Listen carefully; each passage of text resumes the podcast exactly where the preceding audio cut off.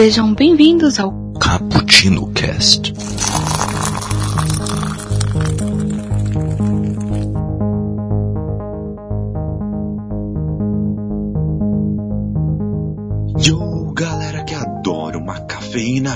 Hoje estamos aqui com mais um Cappuccino Cast e dessa vez com um tema excelente. É, depois de muitas tentativas vai rolar, hein? Hoje vamos falar sobre a representatividade negra na cultura pop para encerrar este mês, hein? Aqui é o Kaique que passou uma tarde tomando um café em Wakanda, tentando convencer o pessoal aqui a me deixar a ficar aqui, tá? O pessoal quer tá falando que o meu visto está expirando, mas quero ficar por aqui. Aqui quem fala é Raquel, e eu estava falando com um terráqueo que viajou por muitas galáxias, Gendry Eye. Olha, boa referência, hein? Se ninguém sacou, vamos explicar durante o cast, hein? Oi, gente, sou Carol e eu passei a minha tarde com Deus tomando café. Deus, vulgo Morgan Freeman. Ah, muito bem. Fica com Deus, Carol. Fico com Deus. Oi, eu sou a Natália. Eu passei uma tarde tomando café e discutindo filosofia com Tiliana Gomes. Olha, esse. Espantava um E pra fechar aqui esse grupo, um convidado ilustre, o nosso querido Afronerd Tiago. Se apresente. Boa noite, galera, tudo certo? E eu passei uma tarde tomando um café nos anos 60 aí com o pesado Martin Luther King para conversar sobre a paz no mundo entre as raças. Aí sim, I have a olha. dream! I have a dream. Sentindo a galera vibrar agora. então é isso aí, galera. Vamos começar mais um cast e falar aqui sobre algumas coisas bem importantes, tá? Antes de da gente começar de fato, eu queria aqui lembrar que ah, muito que vamos falar aqui, muito dos tópicos que vamos falar aqui, estamos resgatando de várias tentativas, viu? Para gravar esse cast, tá? Desde o ano passado estamos tentando É. gravar esse cast. É. E como quem espera sempre alcança, conseguimos agora gravar este cast. Então, algumas coisas assim ahn, mudaram e vamos comentar sobre isso, porque num espaço de 12 meses, quem diria, hein? Mudou muita coisa, muitas ah, para melhor, mas tem muitas que ainda precisam ser melhoradas, tá? Mas antes de tudo, ah, eu queria saber ah, de vocês se vocês já ouviram falar nesse termo, né? De racismo estrutural. Já ouviram falar nesse termo? Sim, com certeza. Já. Não, gente, Com sou leiga no assunto. Olha, Pode Sério? ser. Que bom. beleza. É ótimo que você seja leiga no tema, no termo, no, no, como que é o negócio? Racismo No- estru- estrutural. Não, um termo. não, no, no tema, no tema, no tema racismo. É bom você nem conhecer, né? Não vale a pena não. Nem conhecer isso. Nunca Não, participe. racismo, sim, Não. agora Não, não, estrutural. não, não Não sabe vale o que é pena, isso. você perde a fé na humanidade. É que eu acho que eu nunca ouvi falar do termo, mas talvez do, do conteúdo desse termo, sim. Provavelmente. Provavelmente, provavelmente, provavelmente. É, Raquel, você acha que consegue no- nos dar uma introdução sobre esse, sobre esse é, assunto? Sim, acho que consigo de uma maneira bem, bem, bem meia boca. Hum, Então, o racismo estrutural, na verdade, é uma coisa que acontece o tempo todo e você acaba não percebendo. Então, às vezes você fala, não, mas ó, não existe tanto racismo hoje em dia. E, você, e as pessoas falam, não, mas existe o racismo estrutural. Eu falo, o que, que é isso? Negros ganham menos, logo se eles ganham menos, tem eh, normalmente, tá? Isso aqui é estatístico, isso é matemática, isso não tem como negar.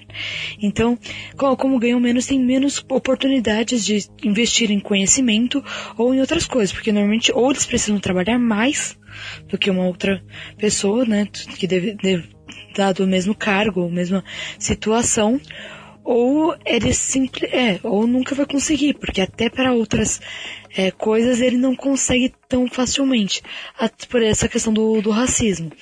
Porque a maior parte é no trabalho mesmo, né? Porque você fala, ah, mas se trabalha, você ganha dinheiro, você pode estudar. Ah, porque tem cota e ah, mas quando você vai trabalhar não tem cota, né? Então, e normalmente quando você vê pessoas negras, elas estão trabalhando em funções mais baixas, pelo mais que elas tenham currículos melhores. Então, isso é o racismo estrutural.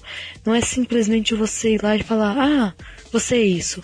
É você pagar menos para essa pessoa e você fazer a vida dela ser mais difícil assim.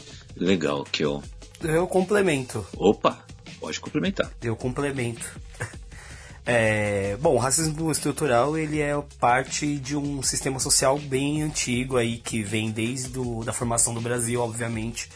E ele, além de afetar o âmbito do estudantil e do mercado de trabalho, ele afeta também até mesmo o quesito segurança, é, até a formação da, das, das periferias, como elas foram formadas, se vocês forem buscar é, informações, vocês vão ver que era sempre tentando é, afastar a população negra do, da elite branca nos centros nos grandes centros. E além disso também tem a questão de como a polícia trata um negro e como a polícia trata um branco.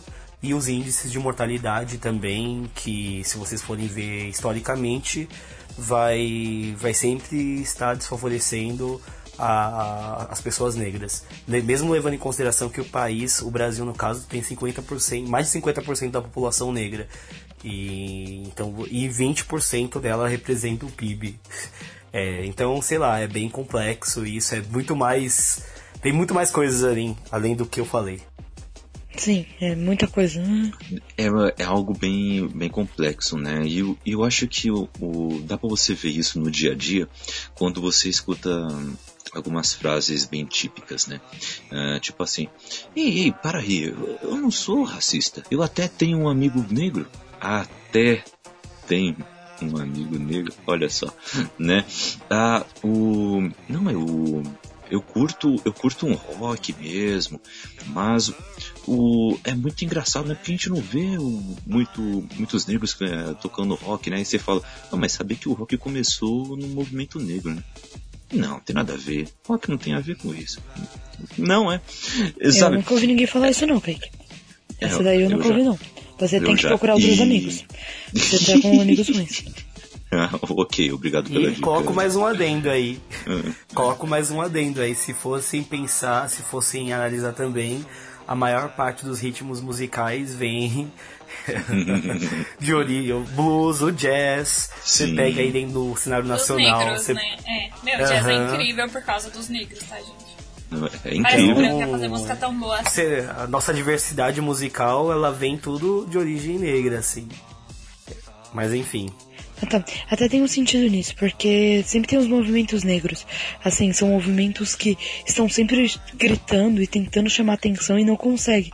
E eles fazem isso através de música, de arte, né? Então tem muita arte vindo dali. Enquanto você não precisa. Inclusive as letras, né? São muito melhores. Porque tem uma crítica aí que tem que passar.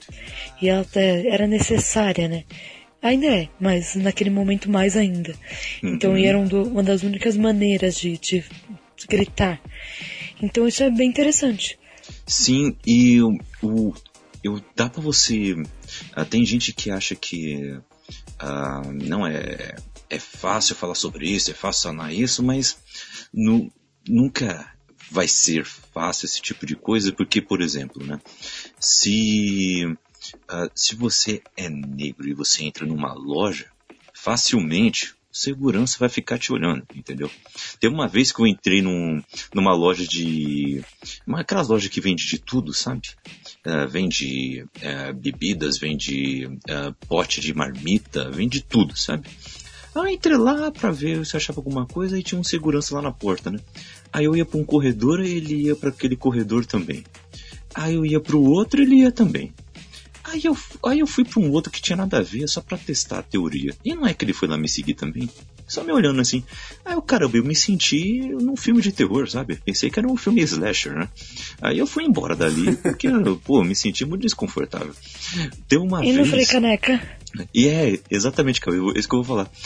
Eu e a Kel, a gente estava no Frei Caneca, que a gente estava esperando o horário para começar um clube de leitura, que rola lá uh, mensalmente. E a gente tinha parado, comemos alguma coisa e tal, né? Aí antes de irmos até a livraria, né? A livraria da Blux, a, a Kel foi no banheiro, né? Aí eu, eu parei perto lá do banheiro, não tinha lá o, onde beber água e tal, né? Fui beber uma aguinha e fiquei ali esperando, né? Ela sair, né? E aí veio um segurança assim. Ei, ah, tá precisando de alguma coisa? Tá, tá procurando alguma coisa? Eu falei, não, só tô esperando a minha namorada. Aí ele, ah, aí a Raquel chegou. Aí ele, ah, tá, ok. Aí, aí eu olhei assim pra Raquel, a Raquel olhou assim pra mim. Ela, o que que aconteceu? Ah, nada não. é melhor deixar aqui. Mas claro que depois eu contei pra ela, né? Mas se, se fosse branco, será que teria a mesma, a mesma reação? Sabe? Faria a mesma pergunta? Sabe? É, provavelmente é o, não. Né? E o, e o que aconteceu recentemente na Copa do Mundo, né? Aquela piada lá foi do, foi do Cossielo, né? Aquela piada dele lá, né? Com, com o Mbappé, né?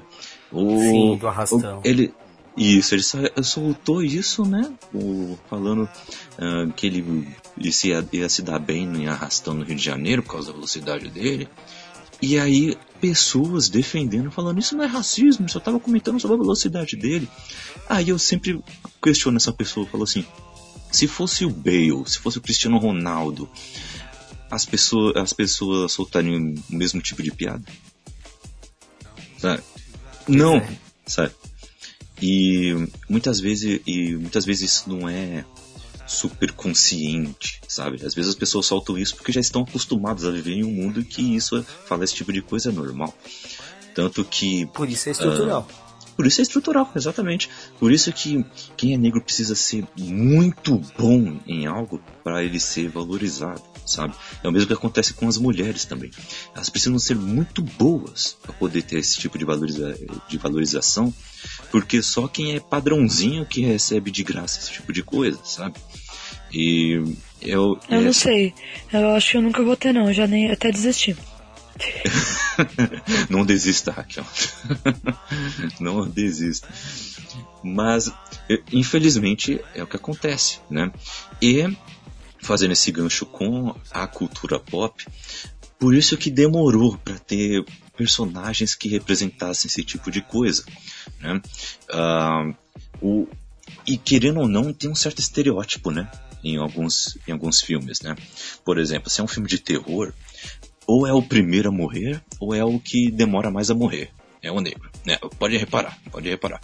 Se, se é algum outro tipo de filme, é aquele cara que é o super engraçado, entendeu? É o debochado. É tirando, é Mas tirando tem sarro. nerds negros na cultura pop. Isso. Ou, ou é bem nerd, né? Suzanne Collins, na... em Chamas, tem o Beat, que é um dos melhores Isso. personagens. Seria um... Sim, sim, é, exatamente. Ou é super inteligente Mas e... ela trabalha bem, não, mas, ele, mas ela trabalha bem. Sim, sim. Mas, mas vê como é meio que.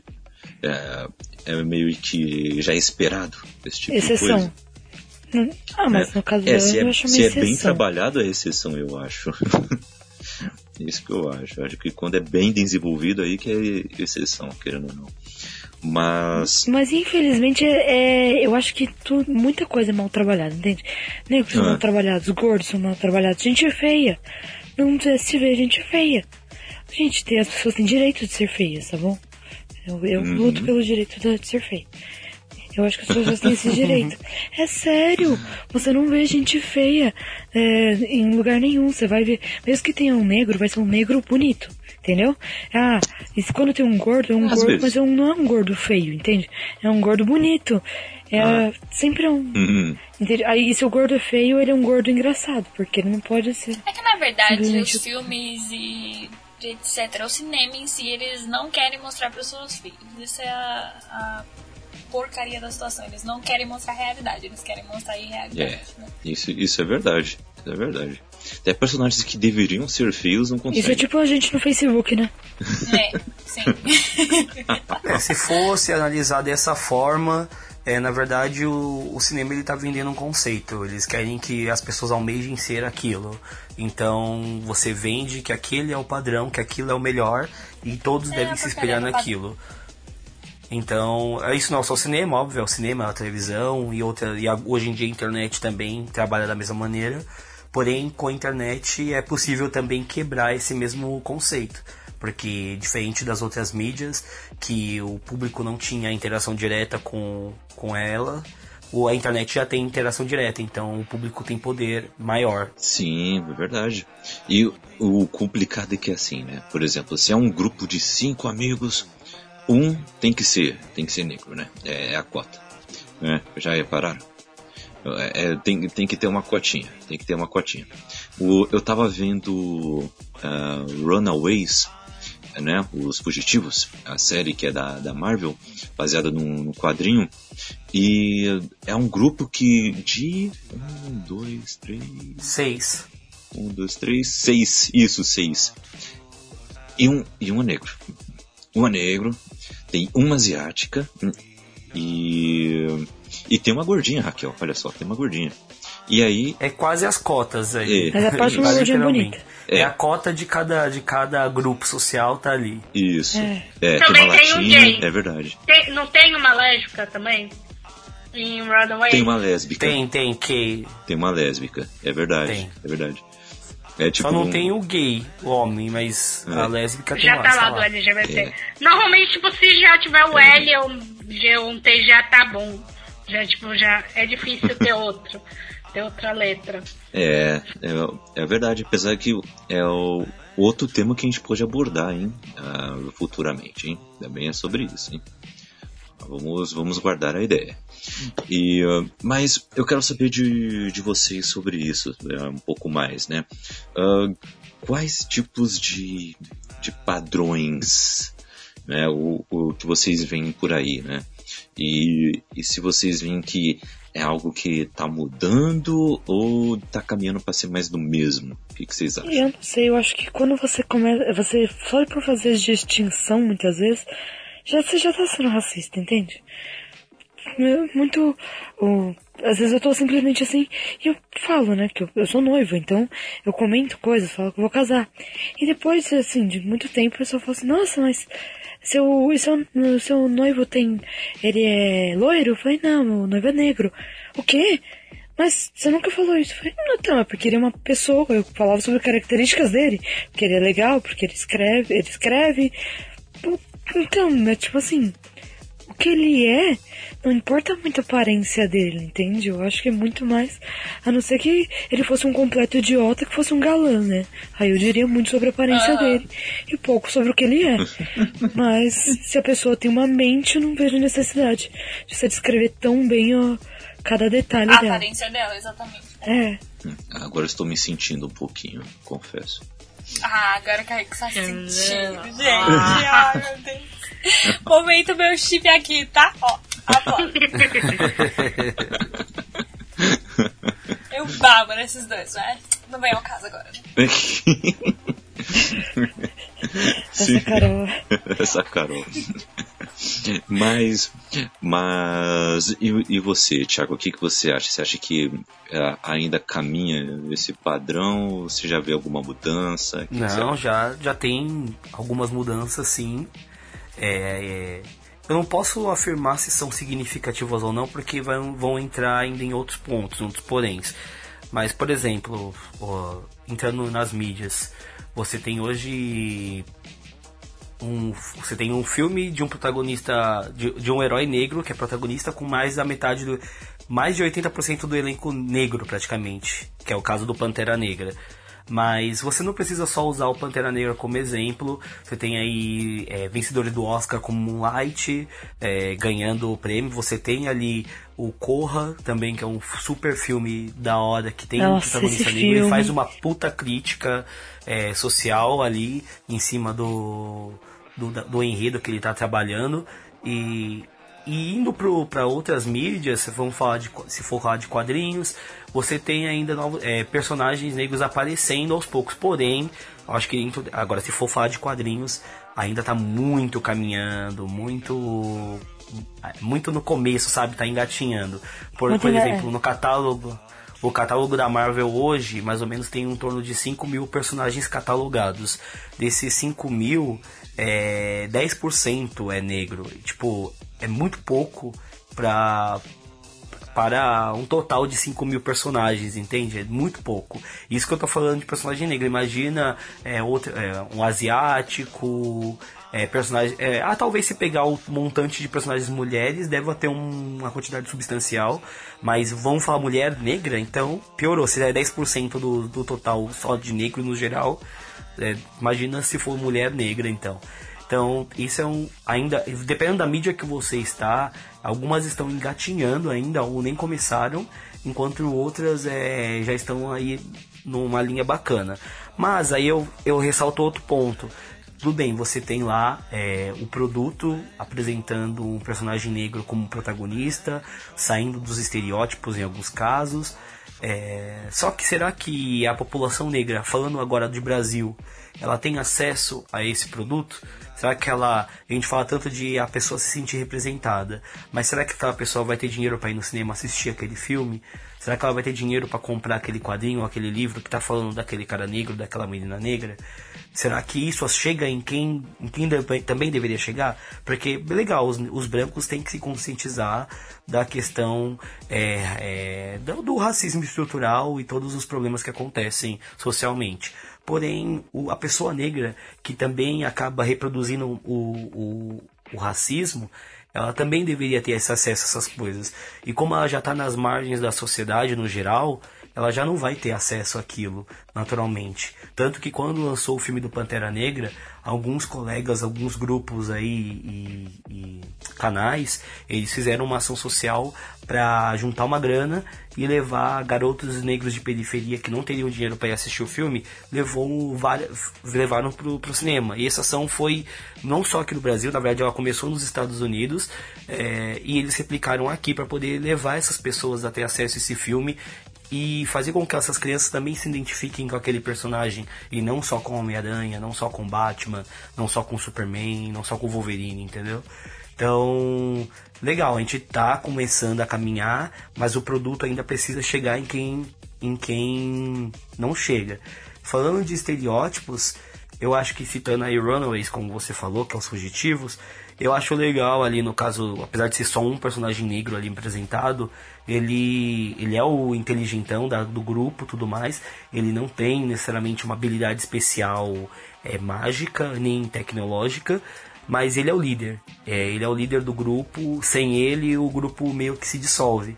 Então, eu gosto dessa característica de liderança, porque ele não é só inteligente por ser inteligente, que é no caso, como é, por exemplo, no caso dos Power Rangers lá do novo filme, que tem o personagem negro, que ele é super inteligente, só que ele tá ali para ser um alívio cômico, alívio cômico inteligente também, e funciona dentro da temática do filme, mas está dentro de um estereótipo. Já a função do, do menino do, do, do Runaways, ele, ele é inteligente e a inteligência dele serve como um papel de liderança. É diferente do conceito. Você não tem só um menino branco liderando o grupo só porque ele é branco e o Ranger vermelho.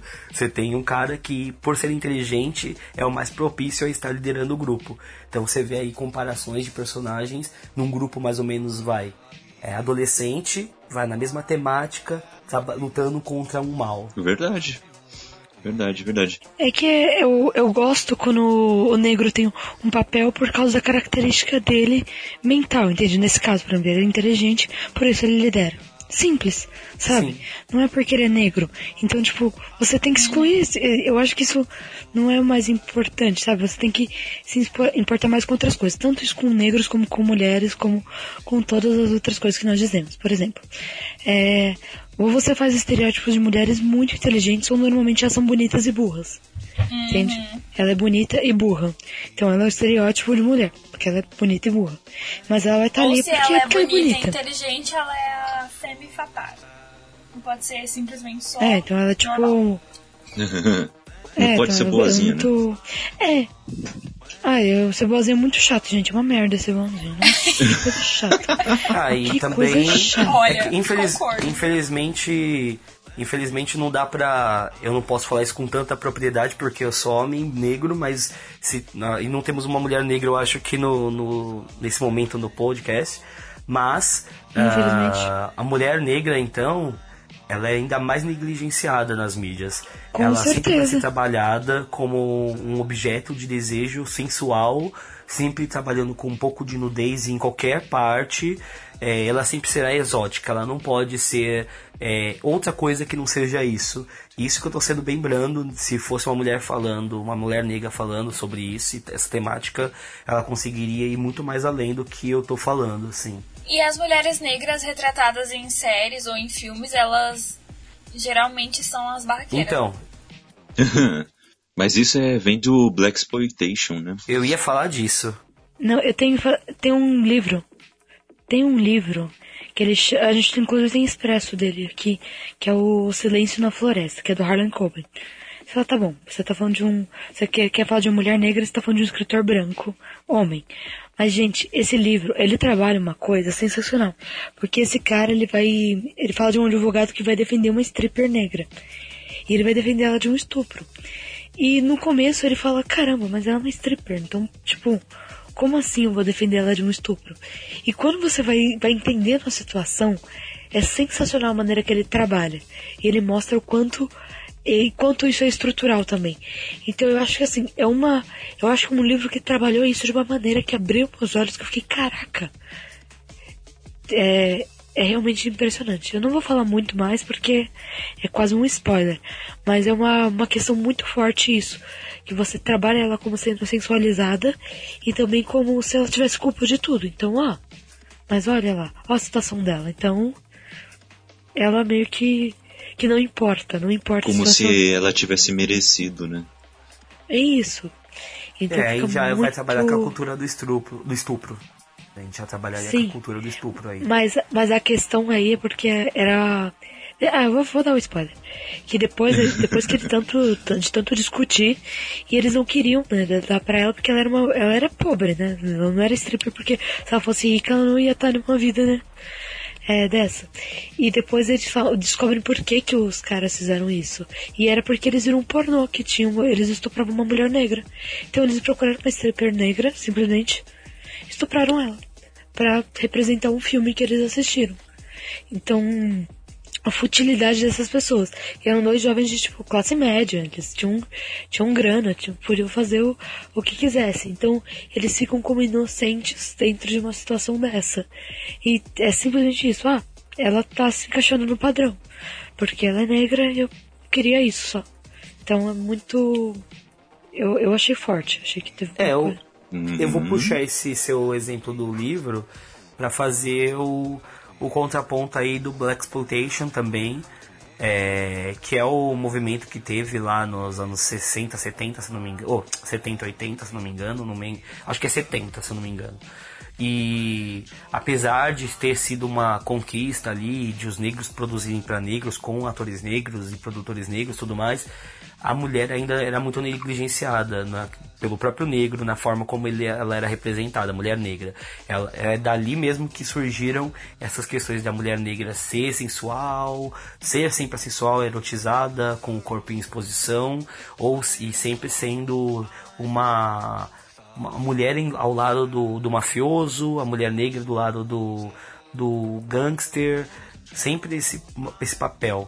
E foi aí que nasceram alguns personagens aí dos quadrinhos, como o caso da Mystic Knight, que graças a Deus aí foi muito bem representada no, na série, mudando vários conceitos dos quadrinhos.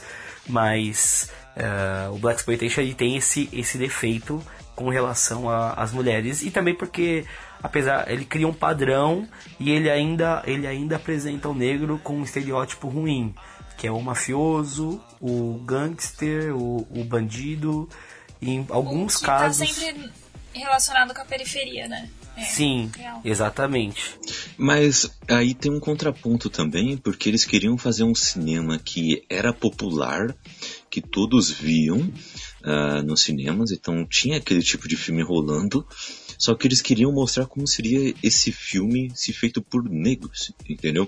Tanto que tem o Hércules negro, tem o Drácula negro, sabe? São só releituras, mostrando, ó, tá vendo esse filme aí que tá fazendo sucesso? Com brancos? Imagine se fosse uma visão, uma visão de um povo negro, sabe? É, é mas aí também. não é Eu Black também não gosto disso. já Hum.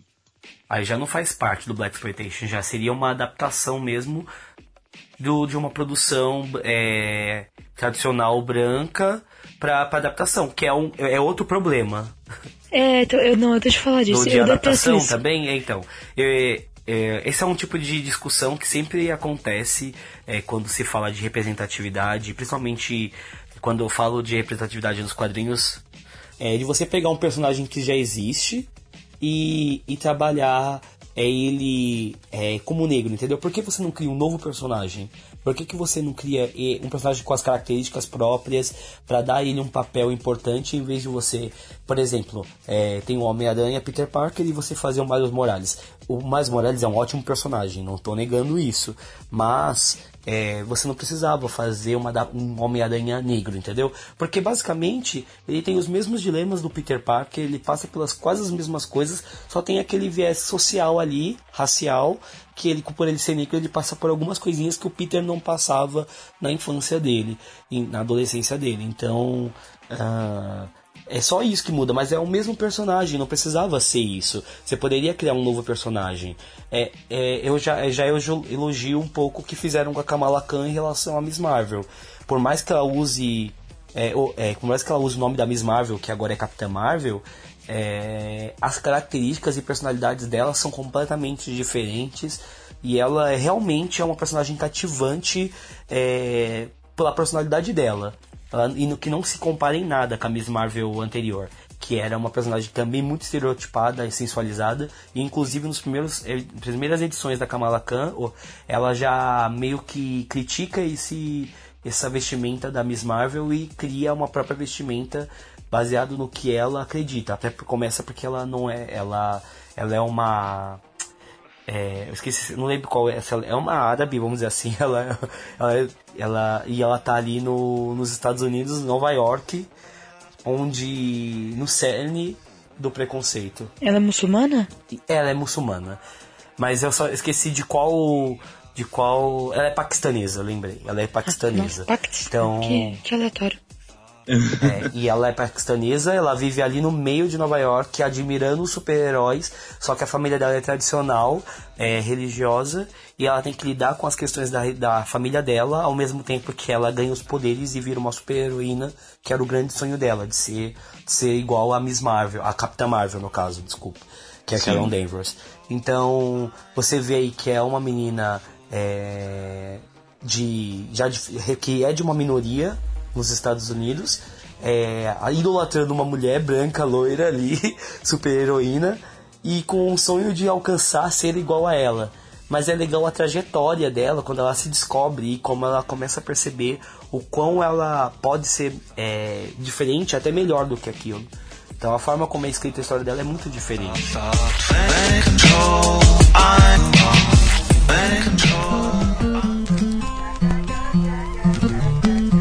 Então, fazendo esse link com os quadrinhos, é, em 66 a Marvel lançou o seu primeiro super-herói negro, que é o Pantera Negra. Logo depois vieram outros, tá? Falcão, Luke Cage, Blade, Tempestade. E a DC também não ficou para trás, mas demorou um pouco mais, né? Pra lançar o seu primeiro super-herói negro. Blade é um personagem que precisa ser valorizado. Meu Deus do é verdade. céu. Muito com, concordo. Minha infância é... com esse filme da hora. Por que, que eu gosto de vampiro ah, até hoje? Por causa do Blade. Blade 1 e 2 são ótimos. Sim, o 3 é uma... O Blade é o personagem que. Ele. Devido a toda a banalização que os vampiros tiveram nos últimos anos. É, Alô, é um personagem que é difícil. é um personagem que é difícil, eu não ia citar. Mas, Aqui é o adoro. É... Alô, Nego Pardai! Mas o como tá muito. Mas eu não falo nem por isso, viu? Eu não, tô, eu não estou criticando necessariamente os outros filmes que foram lançados com essa temática. Mas é justamente pela quantidade de, de filmes que foram lançados com, com os vampiros, você hoje tem um cinema saturado dessa, de, dessa criatura. Então por isso que eu acho que vai, pode levar um pouquinho mais de tempo pra gente ver o, Blade nas telas. Eu acho bem provável de ele ir para séries do que ir pro cinema nesse primeiro momento, até porque hoje, pelo menos no momento atual, ele não cabe dentro do, do universo Marvel do cinematográfico, por, por enquanto. Porque ainda foi explorado muito pouco a magia, tem só um filme do Doutor Estranho, então a todo aquele lado místico ainda falta um pouco disso apresentar um pouco mais desse universo todo para você começar a apresentar personagens como Blade, o Motoqueiro Fantasma, entre outros no universo Marvel do, do, do, cinema. Ou fazer o que eles vão começar a fazer agora, né? Que é com a, o, o, Disney, o, o streaming da Disney, que é trazer os personagens para séries com uma produção de alto nível. É possível que isso aconteça também. Mas acho que com essa volta dos X-Men e do Quarteto Fantástico para Marvel, é, eles vão ser o segundo, terceiro plano e olha lá. É, eu acho que o Blade vai, vai pras telinhas mesmo. Eu acho que ele combina muito com aquele universo urbano que foi construído lá na Netflix. Acho que combina. Sim. Tem como fazer algo legal. E para a gente não esquecer um pouco também do, do que a DC fez também, uh, o primeiro personagem que a DC criou foi o Viking em 71 e logo após vieram Lanterna Verde, do, que é o John Stewart, que eu adoro esse Lanterna Verde. Eu, vem o Raio Negro, veio o Cyborg, Aço, Vixen, Super Shock, entre outros, tá? E outra coisa também que a gente pode uh, reparar é que esses títulos uh, com protagonistas negros, além de serem poucos, tiveram duração que variava entre curta e curtíssima. Tanto que a Marvel mesmo ela fez as triplas do coração para evitar o cancelamento lá do título do Pantera Negra nos anos 90, que mesmo com críticas ótimas para ele acabou que teve que ser cancelado. Uh, organizações como a AMNIA, que é a sigla para a Associação de Editores de Quadrinhos Negros batem ideologicamente de frente contra essas grandes editoras do mercado e se mobilizam para tentar mudar esses fatos. Procurando também divulgar gibis independentes, que é uma boa alternativa, como Omega Man, Witch Doctor, que são alguns quadrinhos aí um pouco mais famosos desse mercado independente. Eu gostaria aqui de falar que eu gosto muito do Verde do John Stewart. Eu ouvi falar que eu fui ver um, Tipo, aquelas listas, sabe? Sete motivos porque o Lanterna Verde do John Stewart é tão bom, sabe? E tem um motivo que eu acho que a Raquel vai gostar até, que é que o John Stewart ele é arquiteto também, né? Então quando ele imagina as suas projeções com o anel, por isso que elas são mais sólidas, mais bem articuladas e mais difíceis de, de serem vencidas. Acho isso muito bom. E o Super Shock também eu gosto pra caramba. Porque o Super Shock ele tinha tudo para ser um Homem-Aranha da DC, né? Eu, tanto que o, o, autor que criou o Super Shock, que ele vem uh, de uma editora uh, de, de quadrinistas negros, estavam criando personagens negros que não, porque eles não tinham espaços em Marvel e DC. Então eles criaram uma que é a Milestone, se eu não me engano. E aí veio aquele. Isso. Aí veio aquele O Aranha também, veio. Uh, qual é o nome daquele que. que aparece em Justiça Jovem? Que é um android? Putz, tem esse também, esqueci o nome dele. Uh, mas tem esse personagem também que eles criaram. Um, eles criaram vários. Tem o Aqualed também. Aqualed. Ah, não, mas o Aqualed não é. Mas o Aqualed eu acho que ele já é da DC mesmo. É, no caso do Super Choque, ele era dessa editora e a DC isso. depois acabou comprando a editora. Isso, a DC depois absorveu e acabou fazendo o que com o Super Choque? Nada. Uh, ela, ele criou até um, um título. Uma animação. Só, mas a animação já tinha, acho que antes da DC. Eu acho que foi no processo da DC comprar até. Eu acho. Tanto que não, o Super eu acho que não, viu? Não. Eu, eu acho que não. Quando foi comprou? Eu acho que a animação ela sempre, ela já estava em, ela já estava com a DC é, comandando ali quando eles começaram a animação. E hum. pelo que eu sei, assim, eles tentaram fazer o quadrinho do Super Choque, só que foi um fracasso de vendas. E isso fez com que eles se desincentivassem a, a, a continuar o, o cânone dele ali, a história dele. E aí eles depois migraram para animação que acabou dando muito certo. Ô Thiago, você lembra de um título dos Novos 52 que era do Super Choque? Que é, só que a história era muito ruim, meu.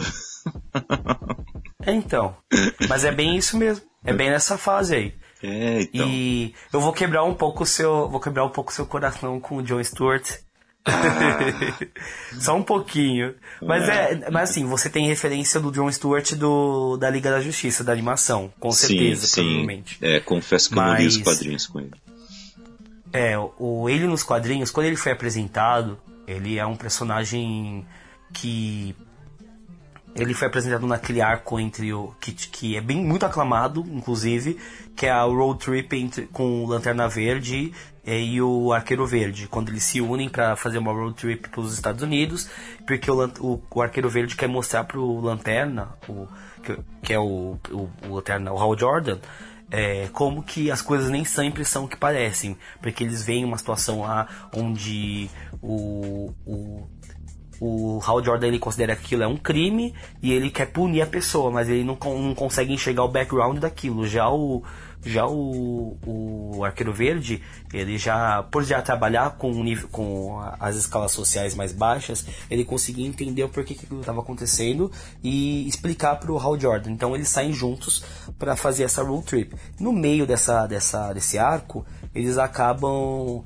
O, o Lanterna acaba recebendo um chamado dos Lanternas lá. Eu não vou saber em específico os detalhes, mas eles falam que ele precisa de escolher, é, é, ajudar um novo, um novo Lanterna a acender, né, vamos dizer assim. E aí eu, e eles falam qual é o Lanterna que seria, é, que é o John Stewart na época. Só que o John Stewart ele era um cara negro extremamente é, bom, é, é, explosivo e, e que, era, que tinha dificuldade em, em, receber ordens assim e o próprio Hal Jordan ele era contra completamente a história inteira demora para ele aceitar que o John Stewart seria um bom lanterna e tudo mais e ensinar ele a, a ser um lanterna verde só que depois que ele vira o lanterna o John Stewart ele basicamente vira um personagem a cópia negra do Hal Jordan, inclusive com vários estereótipos racistas. Então, assim, ele vira um personagem que é, é, é, uma versão do outro, só que assim, ele é negro, ele devia pelo menos ter trabalhado algumas temáticas, e não, ele é, ele é machista nas, nos quadrinhos no começo lá atrás, ele também, ele acaba sendo é, é machista, ou é, racista e ao mesmo tempo ele tá sempre irritado, entendeu? Tipo, como se o personagem negro ele tá sempre irritado, tá sempre é, bombástico, sabe, nas situações, sempre reage de uma maneira muito agressiva e não tem fundamento, sabe? Não tem um fundamento para ele estar sempre agressivo. Então, mesmo a DC tendo aí é, ela estava atrasada na hora de lançar seu, seu personagem negro e, e quando lançou ainda fez muito mal. Caraca, meu, eu não, eu não sabia disso. Essa é a DC. Ah, é, essa é a DC.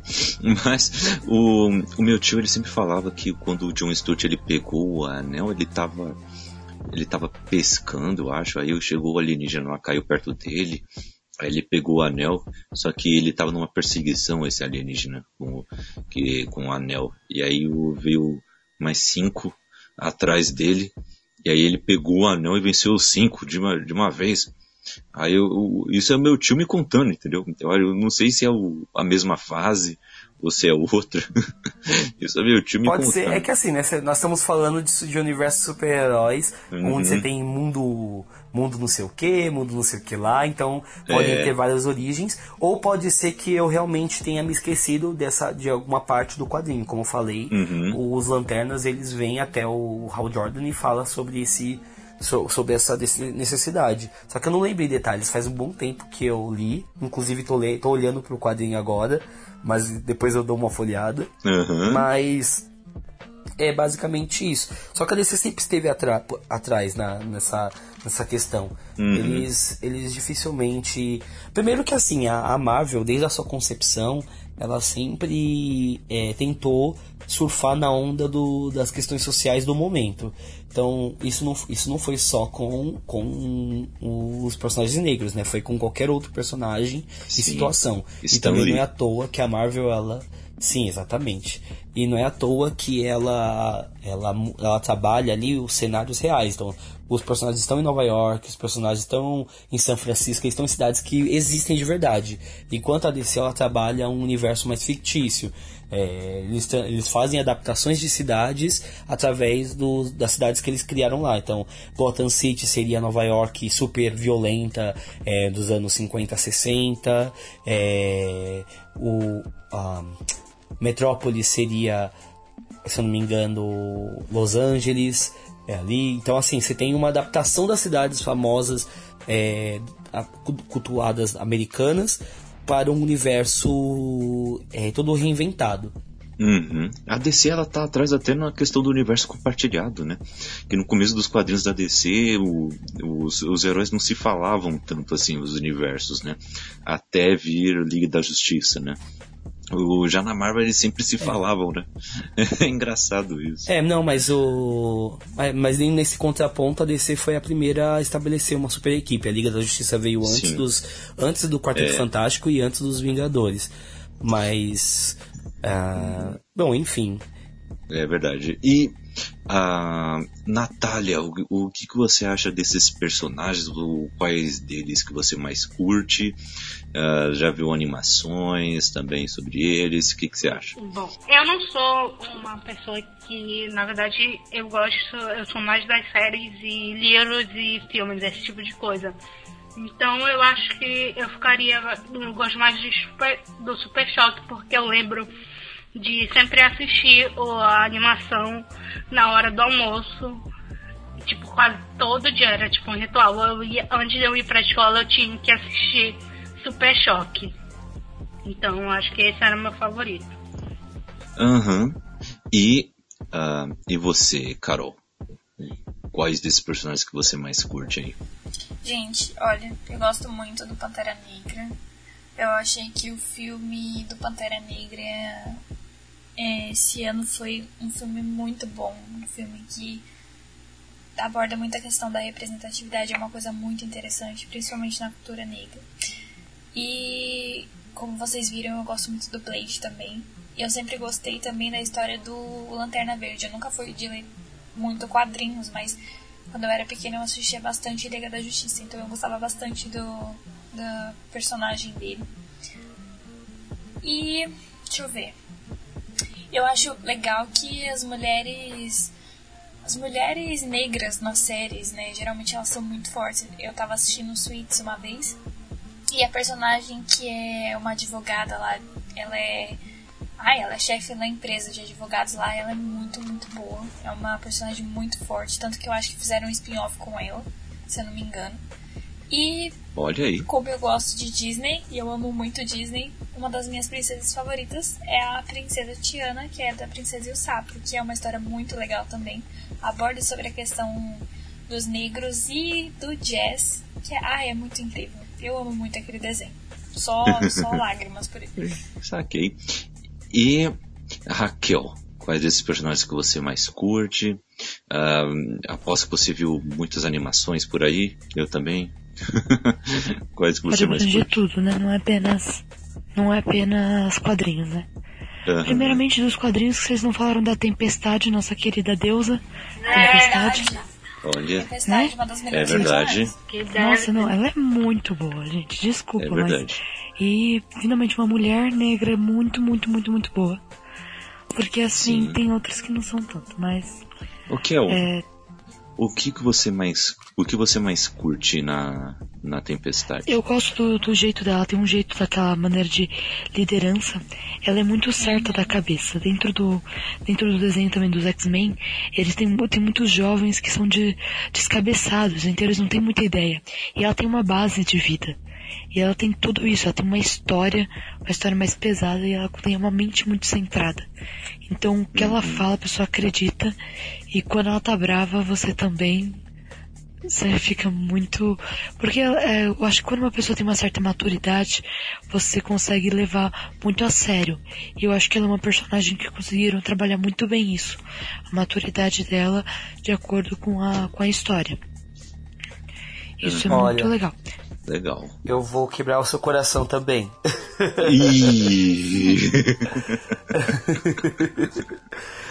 eu vou. Mas assim, novamente buscando as referências do quadrinho. Provavelmente as referências que você tem hoje é, é da série do X-Men Evolution ou talvez do X-Men dos anos 80, lá, aquela série animada que eles fizeram.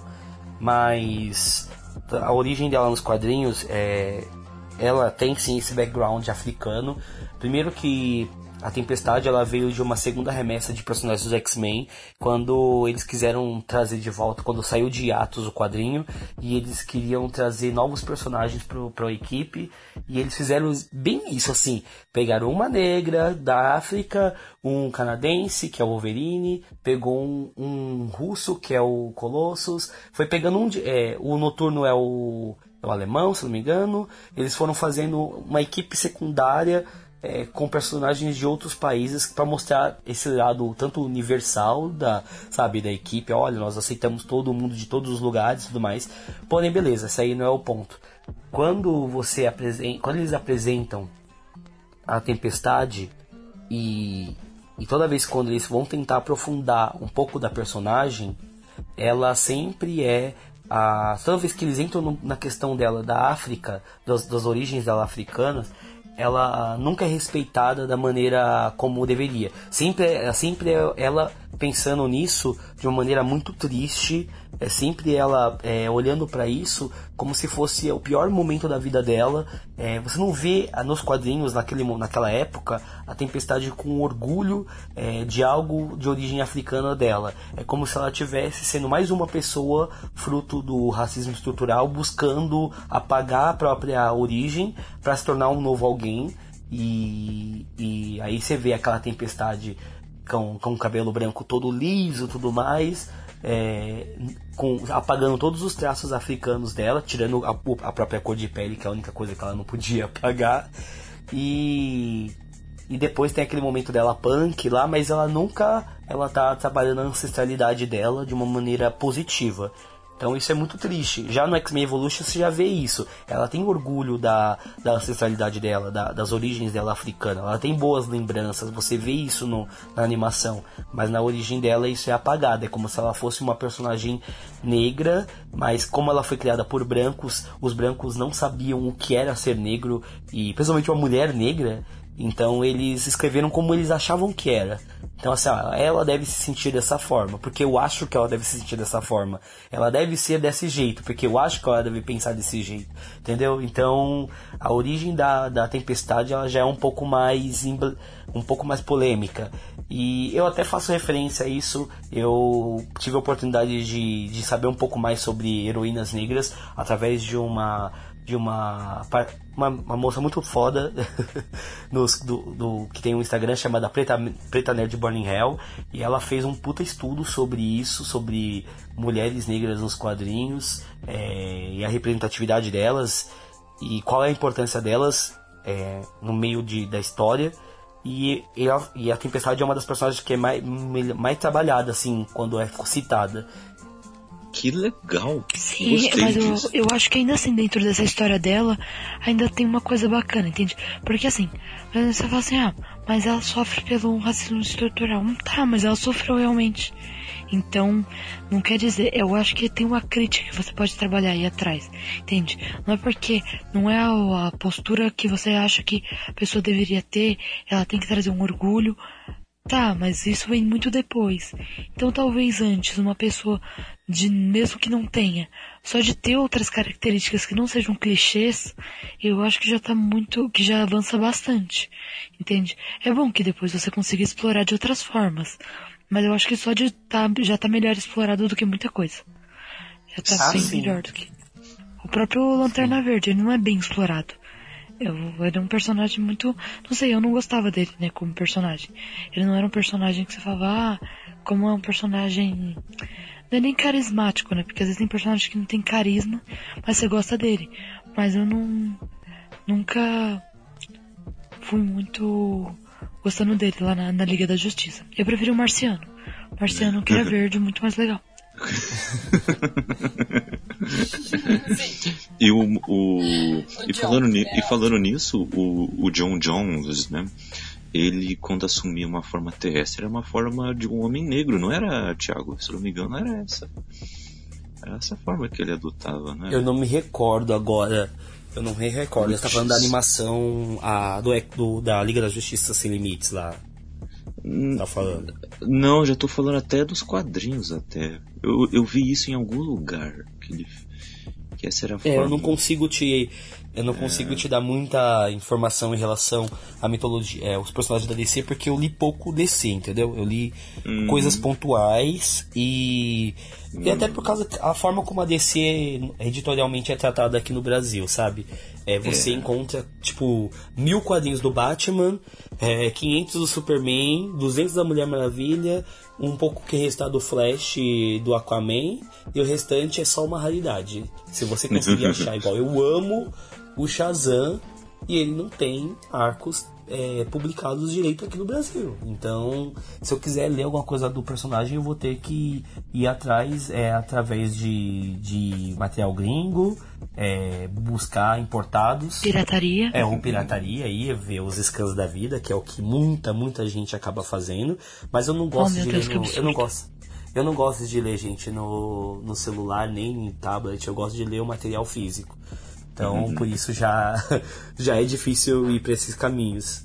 Mas, Uhum. enfim, é, eu acho que é muito complicado essa questão de, de ter acesso aos, aos figuros. Você só tem acesso aos figurões da DC, então.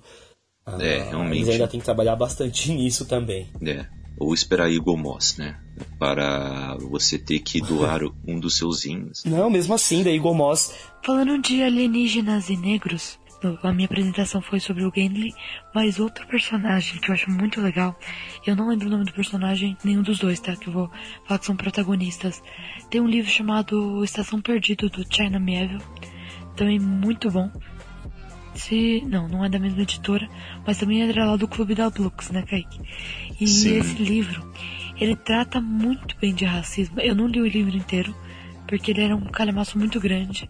E eu não sei por que parei, né? Mas ele é muito bom. O, e ele trata de um casal. E é um cara negro e a mulher, ela é um besouro. Ela não simplesmente um besouro. Ela é uma espécie. Então você vai ficar tão. Eu achei muito interessante isso. Porque ele pega de uma maneira que ele fala de preconceito de uma maneira que você não tá mais trabalhando. Ah, e detalhe, ele é um cara negro gordo. Ele é um cara negro gordo e ele tem alguma deficiência, ele não é um. Ele não é uma pessoa que tá em muita mobilidade. Ou seja, ele é o Nelson. Brincadeira. Perdão. Mas, o, mas a esposa dele é um besouro, então você vai trabalhar muito mais isso. Questão de várias espécies diferentes. E eu falei, caramba, e às vezes as pessoas. é, e a questão do racismo é mais ou menos isso. Você trata como as pessoas fossem realmente um besouro, né? Você trata pessoas que são. Ela tem nariz como você, olhos como você, ela não tem asas e nem escamas e você trata uma pessoa por causa de uma coisa tão pequena, entende? Uma diferença tão pequena, você trata de maneira tão diferente. E isso, nesse, nesse livro, eles traba, muito bem. A questão de como cada espécie trabalha de uma maneira diferente. Mas assim, são realmente espécies, entende? Então, uns têm cabeça de besouro, outros têm asas, outros, tã, outros passam por metamorfose, outros voam. Então é, é realmente bem interessante como ele trabalha essas questões. Que legal, Kel. Boa. E quero mais indicações suas até o final do cast. Mas ah, essas- esse- falando aí sobre essa questão de objetificar ou animalizar né, a, a figura negra em qualquer aspecto, é, nos, últimos, nos últimos 20 dias eu desenvolvi no meu, no meu canal, né, a minha mídia que é o Afronerd no Instagram, quem quiser me seguir. Enfim, ah, lá eu fiz uma maratona que eu chamei de Afro Power. Essa maratona consistia em, fa- em fazer apenas publicações de quadrinhos que trabalhassem com a temática de, de quadrinhos e também teve um livro no meio com a temática ou temáticas raciais ou com protagonistas negros e, e que trabalhassem racismo de alguma maneira, se fosse o caso, mas não precisa ser só de racismo. E ao mesmo e junto com essa maratona, eu também fiz é, uma maratona com relatos de pessoas negras que me mandaram vídeos aí de 5 a, a 7 minutos, alguns até menos. E eles falavam sobre algum momento que eles sofreram racismo. E as meninas, as que pa- participaram, foram as que mais falaram sobre essa questão de serem ob- objetificadas. Sabe? Dessa questão de, ah, nossa, mas é. Por exemplo, tem uma menina que falou sobre a questão do trabalho dela e ela, e a, e ela, é, ela trabalha na área da saúde e ela foi atender uma paciente e ela trabalha num hospital super conceituado. E a paciente pegou e chegou nela e falou assim: Nossa, mas aqui no hospital tem outras meninas como você? E tipo assim, como você como, assim, sabe? Tipo, o que, que é isso? Como você? ela não é um animal qualquer, ou, sabe, para ser assim, ah, como você, como se fosse uma, uma anomalia ela estar ali trabalhando como enfermeira num hospital de grande porte, sabe, que atende a alta sociedade. Além disso, também teve o caso, como a gente começou o cast, um caso muito bem, bem, bem, bem chato, assim, de uma outra menina que deu um relato é, falando sobre uma brincadeira que fizeram no escritório onde ela trabalha e ela que eles esconderam o celular de, de uma pessoa e aí mas era uma brincadeira. E aí aconteceu o que essa menina é mais quieta na dela ela nem estava participando da brincadeira.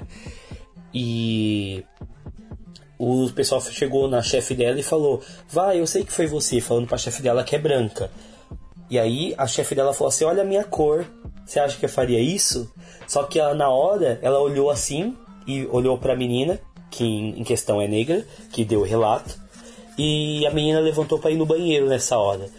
E aí ela foi atrás da menina e falou assim: Não, olha, me desculpa, viu? Não, é, não foi bem isso, eu não sou racista, tá? Eu até, eu até namoro um cara negro. E começou a mostrar fotos do cara negro que ela namorava. Até, e, sabe, né? tipo, tentando. É, até namoro, sabe? Foi bem como você começou. E isso só foram dois dos relatos, gente. Foram só dois.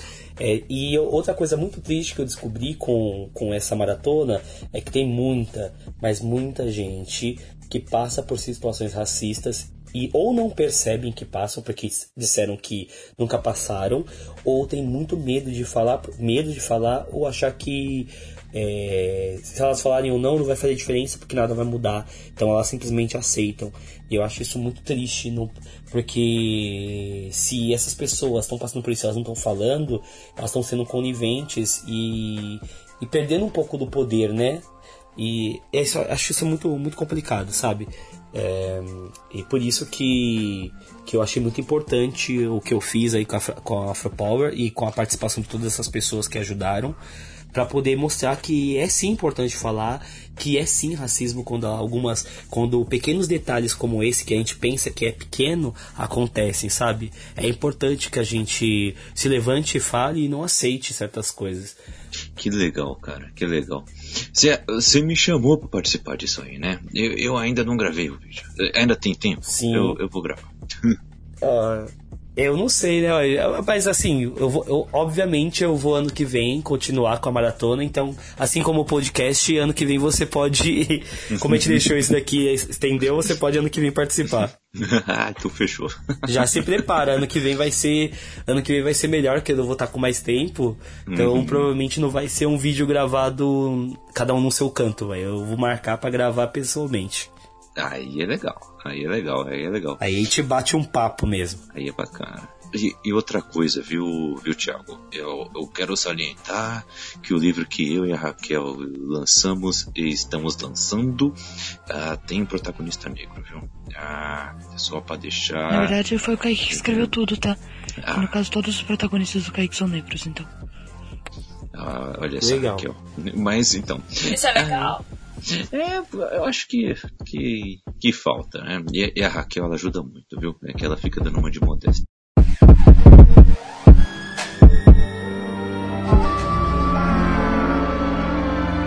Mas eu quero saber de vocês sobre algumas polêmicas que aconteceram sobre esse tipo de coisa, por causa das etnias, né? Porque teve alguns personagens aí que deixou muita gente aí transparecer esse racismo, né? É, principalmente aqui eu tenho alguns, eu tenho quatro casos aqui eu gostaria de comentar com vocês. Se vocês lembrarem de outros, um, também uh, vai ser bem, vai ser bem, bem legal.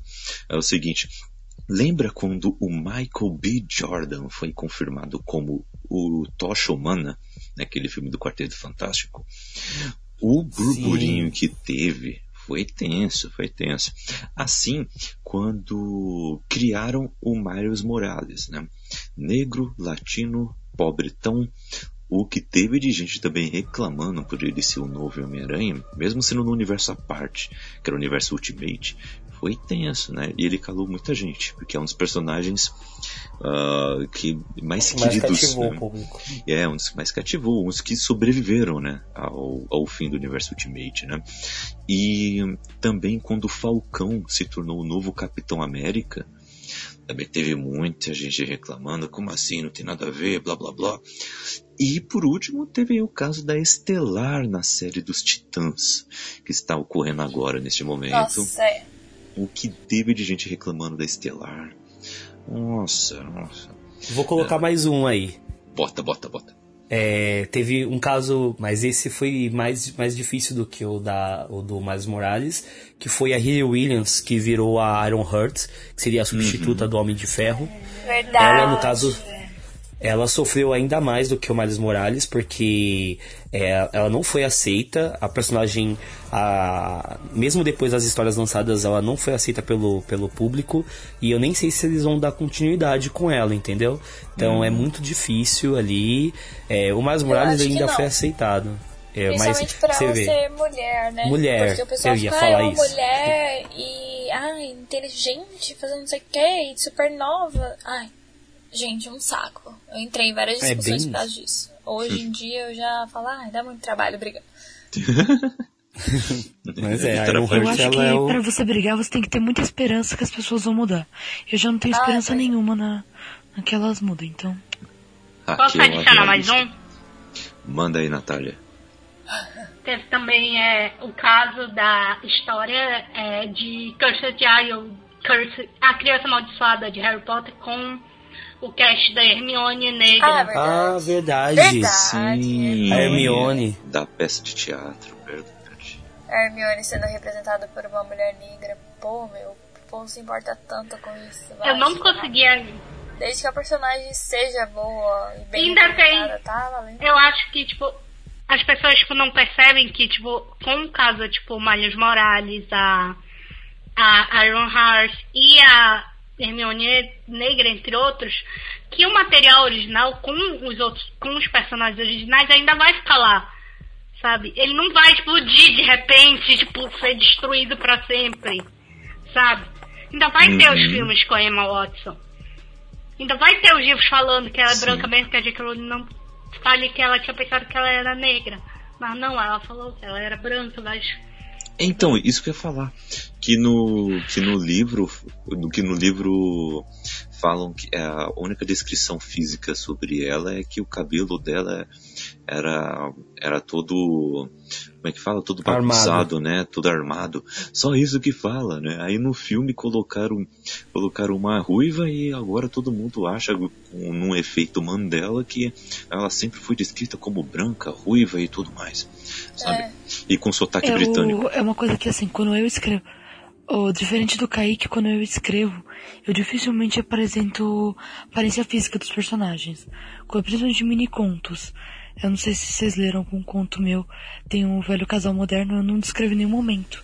Cor Sim. de pele ou se a pessoa é gorda ou magra, eu, eu, eu foco na, na característica dela como pessoa.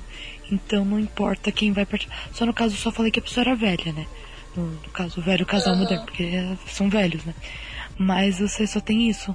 Então não importa quem é que vai representar. Então é até para uma ideia da pessoa poder pensar em quem for. Em alguns outros casos já não dá mais para fazer isso sem a descrição. Mas eu acho que isso pode ajudar. Porque às vezes você não liga tanto se o seu personagem teve um desvio de moralidade. Tipo assim, olha, seu personagem, ou no quadrinho, ou no, no livro, acreditava em tal coisa, e na, no filme, na, no, na representação, acredita em outra diferente. Ele é realmente diferente em personalidade. Ah, agora aparência, o pessoal, gente, faz um escândalo por causa de aparência.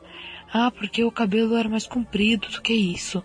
Ah, porque o cabelo, a tonalidade está diferente. Porque a roupa tá de uma cor diferente.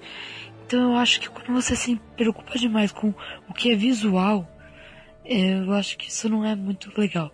Sabe, tudo que é visual, você não tá mais se preocupando mais com a essência. Você tá se preocupando com simplesmente o visual. No caso do, dos casos que eram novos personagens, né? Aí tem menos sentido ainda, porque são novos personagens. Então, seu personagem tá lá, entende? Não tá tirando o seu personagem. Não tá modificando ele. No caso de modificar, não gosto. Eu não gosto. Ah, porque tal pessoa vai sumir. Eu gosto muito cota. Acho muito. Ah, vou jogar aqui porque não tinha ninguém. Tinha que dar importância. Só tô colocando aqui no lugar. Eu não gosto. Eu acho que muito. Na maioria das vezes fica muito jogado. Agora, quando tem um novo personagem, ele tem uma, uma história, eu até que eu gosto. Legal, isso aí tá pra. Pegando, pegando esse gancho do, da sua fala, é, eu estive também, tive a oportunidade de mediar um bate-papo na quinta-feira, dia, dia 22 de novembro, e, e eu tava com dois autores de quadrinhos, um deles é o Rafael Calça e o outro é o Jefferson Costa. E o Rafael ele fala justamente disso, quando, a, quando ele fala sobre adaptar um personagem que, sei lá, na mídia ele era branco, lá na mídia original dele era branco, mas depois ele foi adaptado como negro, como foi o caso do Tocha Humana, como foi o caso da Hermione, como foi, é, como tem alguns casos por aí.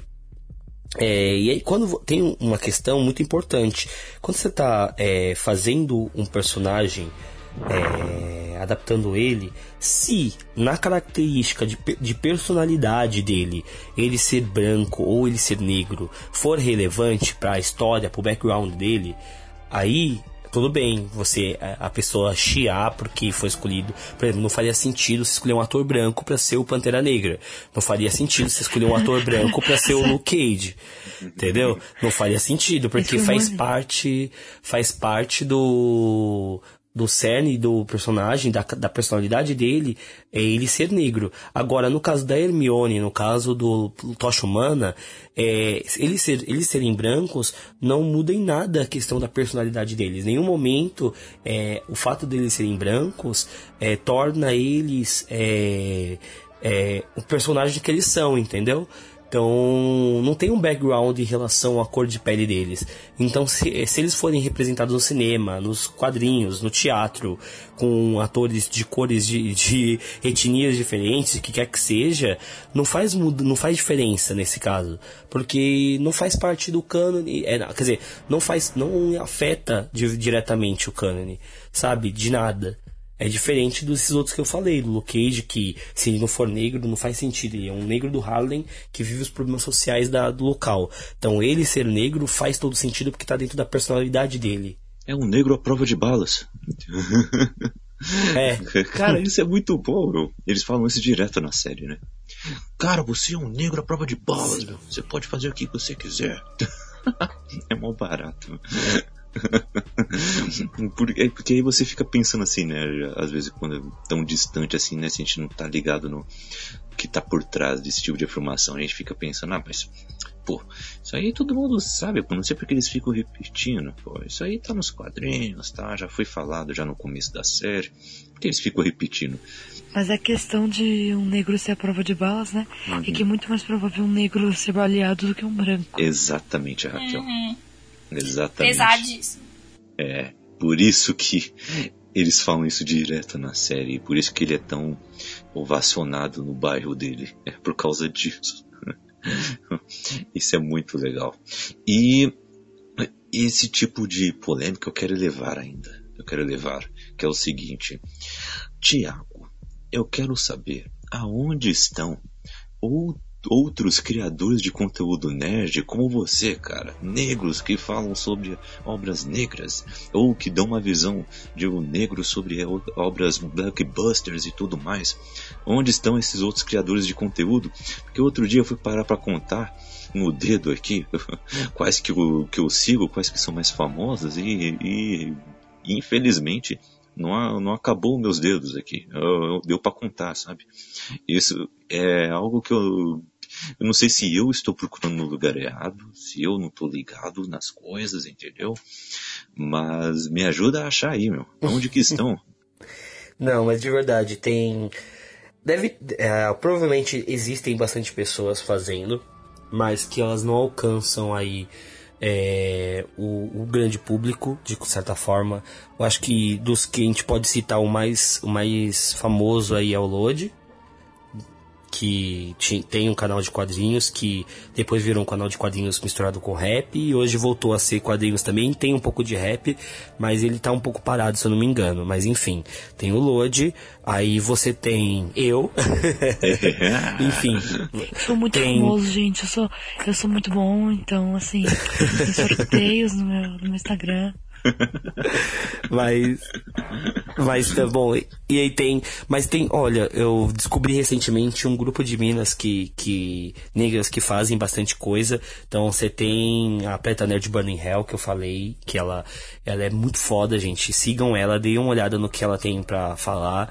Porque ela é muito, muito boa no que ela produz.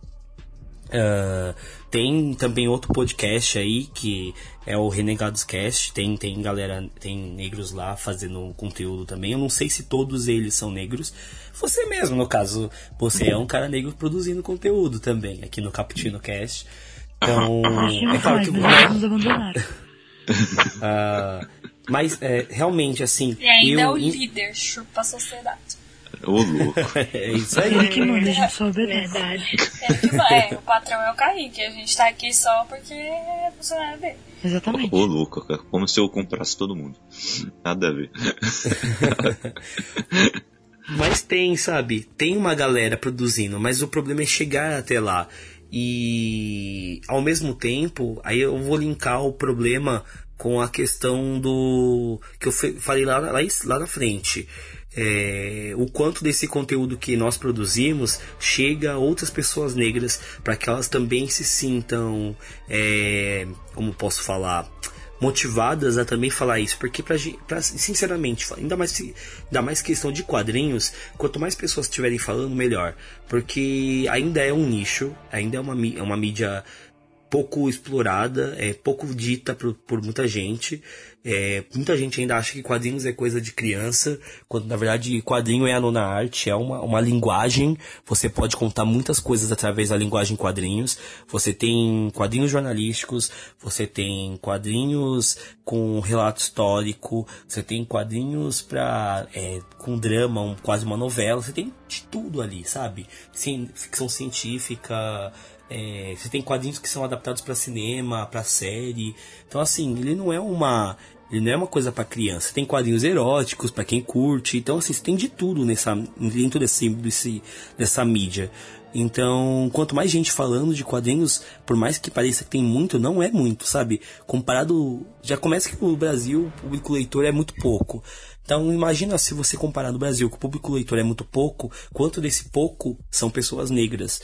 Então, quanto mais é, tiverem pessoas negras falando sobre alguma coisa, seja quadrinho, seja cinema, seja série, melhor, porque a gente precisa motivar, a gente precisa representar e mostrar que é possível sim fazer isso, que aquele esse conteúdo pertence a todo mundo. É, não é, não gosto desse estereótipo de que o negro não se interessa por isso. Acho isso uma grande babaquice.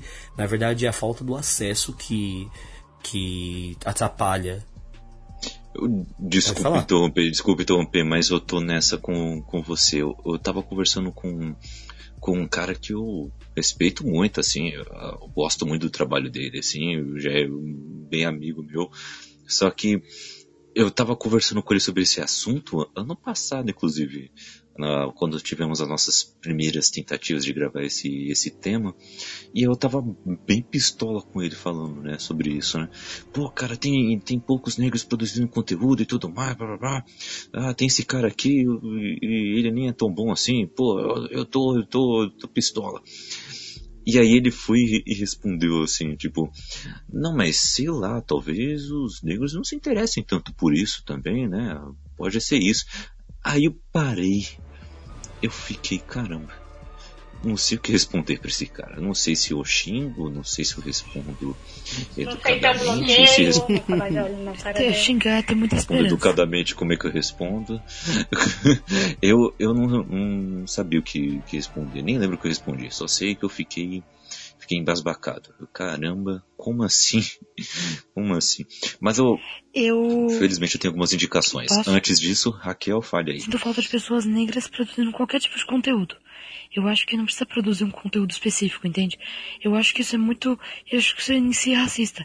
É como você falar que uma mulher tem que falar de assunto para mulheres. Entende? Ela pode falar de um assunto para qualquer pessoa. Concordo. É, sabe, não importa o assunto. É, se ele quiser falar sobre móveis decoração, tem poucos negros ainda falando sobre isso, entendeu? Eu acho que tem que falar sobre qualquer coisa para qualquer público. Você não tem que. Eu acho que isso é muito. É você, eu acho que você, você muito é, limitar muito o campo. Por exemplo, a mulher só tem que falar para mulheres. O, né, sabe? O ah, eu quero que a pessoa LGBT produza para público LGBT. Então ele não pode falar sobre outro assunto. Ele não pode ser bom em matemática e dar uma videoaula. Porque não, ele tem que dar aula, pra, ele tem que atingir o público LGBT. Eu acho que você está limitando muito. Eu acho que você tem que ter todo mundo produzindo qualquer coisa. Entende? Coisas boas de preferência, tá? Mas acho que uhum. falta para qualquer coisa. Sim. Mas eu acho que assim, tem um ponto, tem vários pontos aí. É, eu concordo com tudo que vocês disseram, mas é tudo, é tudo uma questão de, de um passo de cada vez, como posso dizer. Porque, para um, por exemplo, para ter um negro ou uma negra falando sobre é, moda, que seja, vai, pode ser moda, pode ser arquitetura, pode ser o que for. Antes de ela estar tá falando sobre aquilo, ela tem que ter acesso àquilo, porque ela não pode falar, ela não vai estar falando de algo que ela não conhece. Então aí você tem aí o quanto o, a população negra tem acesso a certas coisas para ela se sentir encorajada a falar sobre certas coisas. Então, por isso que eu falo que é um processo. Começa com um negro falando sobre algum assunto e, e ter, e obviamente, ter pessoas negras ouvindo o que ele está dizendo, acompanhando esse cara, essa mulher, pode ser quem for, é, e se sentindo representado ali. E depois dessa admiração, você cria também um momento onde fala, putz, se, se esse cara consegue fazer, eu também consigo fazer. E aí ele segue em frente. Isso para qualquer assunto, não precisa ser de quadrinhos, não precisa ser de série, não precisa ser de filme, pode ser de qualquer coisa, pode ser de arte, pode ser de dança, pode ser o que for. É, a, a, representatividade vem disso. Você olhar uma pessoa, você se sentir representado nela, e essa pessoa te inspirar a fazer algo, a, algo que você já queria, queria fazer ou não queria, mas essa pessoa te inspirou a fazer. Então, é uma fase, é um processo, sabe? Então, não dá para simplesmente falar assim, ah, deveriam ter mais negros fazendo isso, deveria ter mais, mais negros fazendo aquilo. É difícil de falar dessa forma, quando na verdade muita gente não tem o acesso a essa informação para começar a fazer alguma coisa. Eu entendo, mas eu acho que ao mesmo tempo tem muita gente que tem o acesso, tem a capacidade e não faz, às vezes, por outras coisas, entende? Por outros motivos. Por exemplo, ah, não vai fazer porque sabe que não vai ter tanto público. Sabe que não vai ter. Entende? Eu, eu entendo o que você diz. Ah, tem que é, conquistar o público negro. Mas acho que você tem que. Eu acho que o público é que eu, para mim, isso não devia ser separado, entende? Eu acho que o público devia ser simplesmente o público. Você não tem que Sim. focar em alguém. Por, é, eu, eu, você tá entendendo o que eu tô querendo dizer? Por exemplo, eu não tenho nenhum, eu não tive nenhum professor negro na faculdade. Professores negros que eu tive, negros que eu tive foram todos do ensino fundamental. No médio, tive uma que era indígena, assim, indígena, agora negro, eu não lembro. Não, tive, tive sim, tive um bom, muito bom de física. Mas assim, eu não lembro. Agora na faculdade eu não tive nenhum, nenhum professor negro. Eu tive muitos professores, muitos mesmo. E nenhum deles era negro. Eu sinto falta, eu falei que caramba, eu não tive nenhum professor negro, ou poucos colegas de classe negros. Uhum. Entende? E eu falei, caramba, Mas... eu sinto falta disso. Mas aí eu, eu te pergunto, aí é, eu penso que vai entrar no. vai ser polêmico isso. Hum. Você acredita que você não teve professores negros ou qualquer pessoa na sua, na, na sua profissional negro na sua vida, seja acadêmica, seja profissional, o que quer que seja, você acredita que é, é porque esses negros não quiseram fazer porque eles acharam que era difícil, porque eles acharam que é alguma coisa? É isso que você está falando? Não acho que seja isso, tá? Não, não. Porque, até porque as pessoas que dão aula hoje em dia são de uma época muito passada que era muito mais complicada e era muito Sim. mais difícil de verdade para qualquer pessoa. Tanto que tem poucas mulheres também, tem poucos negros, como tem poucas pessoas simplesmente que não tinham condições. Então todo mundo que tá ali pelo menos tinha uma condição para conseguir estudar. Então não era uma pessoa que trabalhava tanto. Né? A maioria deles, poucos que vão, que vão ter essa situação. Então, digamos que a maioria já tinha que ser pelo menos classe média. Então já, já reduz bem o, o quadro. Não digo isso, eu digo apenas que eu sinto falta. E que eu acho que é importante ter em qualquer área, entende? Eu acho que você tem que diversificar em todas as áreas e, eu, e ainda vejo muito preconceito. No sentido de, vou contratar um professor. Eu ah, sou, sim, sou professor, tenho uma escola particular. Eu vou comprar, eu vou contratar um professor. Tem um profissional negro ou qualquer uma das mas vamos, vamos focar no negro. Tem um profissional negro e um branco e eu prefiro porque eu acho que o, os pais das crianças e sei lá, vocês sabem que existe isso. Sim, então, sim. por qualquer motivo, eu deixo de contratar essa pessoa. E eu acho que isso faz muita falta, entendeu? Eu acho que aí tem um perigo, uma coisa muito. Mas eu acho que isso tá- falando- dá um estrago muito grande. É, a gente tá falando de uma sociedade racista. É, é, o, é, o, é o começo da conversa, né? Tipo, Uhum. se, se, você não vê, se você não vê profissionais negros em qualquer área que você sentiu falta, é justamente por causa do racismo que essas pessoas sofrem dentro da estrutura da, da sociedade. Ela é montada de uma maneira que o negro tem que desempenhar o papel que eles acham que deve desempenhar, que é o porteiro, que é o, o, o guarda-costas ali, o cara, o brutamontes que vai que vai estar ali como segurança, é, é o lixeiro, sabe? Sempre são os papéis que ninguém quer. Tipo, vou fazer uma compa- comparação bem ridícula, mas é tipo o subemprego que o americano padrão não quer pegar lá, lá nos Estados Unidos, é o que o brasileiro aqui é branco quer submeter os negros a fazer. Entende? Queria, né? Porque isso é uma coisa que é, pô, muita gente não quer também, mesmo dentro dos negros, não querem desempenhar. E eu não gosto disso também, ao mesmo tempo, tirar o mérito dessas funções. Porque toda função é, é fundamental dentro de uma sociedade. Ela, ela deveria ser respeitada e valorizada de igual, de igual forma. Mas aí a gente entra em problemas de remuneração e é, de outras áreas e tudo mais, que eu acho que sai um pouco do tópico, vai entrar num problema mais econômico-social do que só de, da questão racial. Mas se você não vê profissionais negros é, atuantes na, em toda a sua vida, é justamente pelo racismo estrutural e o racismo, claro, que existe na sociedade é, como um todo. Como falei, se vocês derem uma olhada lá, derem uma olhada lá no, no- nos 10 vídeos que eu. Foram 10 vídeos que eu soltei no, no Afropower, se vocês virem lá no IGTV, você vai ver gente falando sobre questões profissionais e como foram tratadas é, por serem negras. Então, é, é um problema. É, é a base do problema. Se você não vê, é realmente porque eles sofreram racismo e tem muita dificuldade de chegar lá. Tipo, o dobro, o dobro ou o triplo de dificuldade que um branco teria. Sim, e eu tenho duas coisinhas para falar. O primeiro, eu fiquei meio eu fiquei meio assim com uma pulga atrás da orelha quando eu vi de relance assim uma matéria sobre um cara aí que está entrando para a Academia das Letras, né, lá no Rio de Janeiro. E aí tava falando da, da cerimônia e tudo mais, aparecendo lá uns velhinhos, umas velhinhas, ah, falando sobre esse senhor que está adentrando este grupo seleto e tudo mais. E sabe que eu vi no, o, o que eu não vi no, naquela recepção ali? Eu não vi um negro, uma negra, sabe? E eu tinha acabado de voltar ah, de um clube de leitura, né? Que a Kel estava junto, inclusive, onde falamos sobre uma obra do Machado de Assis. E falamos lá, né? Comentamos que o Machado de Assis foi um dos fundadores da Academia de Letras, né? E, Que era negro. negro. E aí eu fiquei pensando, caramba, olha como mudou. Eu posso até, assim, eu, eu tô sem uma lista, assim, com todos os membros. Não tem aqui estatística de quantos por cento que tem, mas de fato ali, na reportagem, e eles mostrando até um panorama de quantos convidados estavam lá e tudo mais, eles ali, fazendo toda a solenidade. Eu vi nenhum eu vi nenhum. E caramba, tem muitos escritores e escritoras muito bons, nacionais, eu não tô falando de um âmbito mundial, tô falando de nacional, que são bons, sabe? Pode, eu e a Raquel a gente vive dele, falando pode de falar o Júlio Emílio que eu Braz. deixo. Júlio Emílio Braz. Eu e a Raquel a gente vive Ah, falando Júlio sobre ele. Emílio Brás.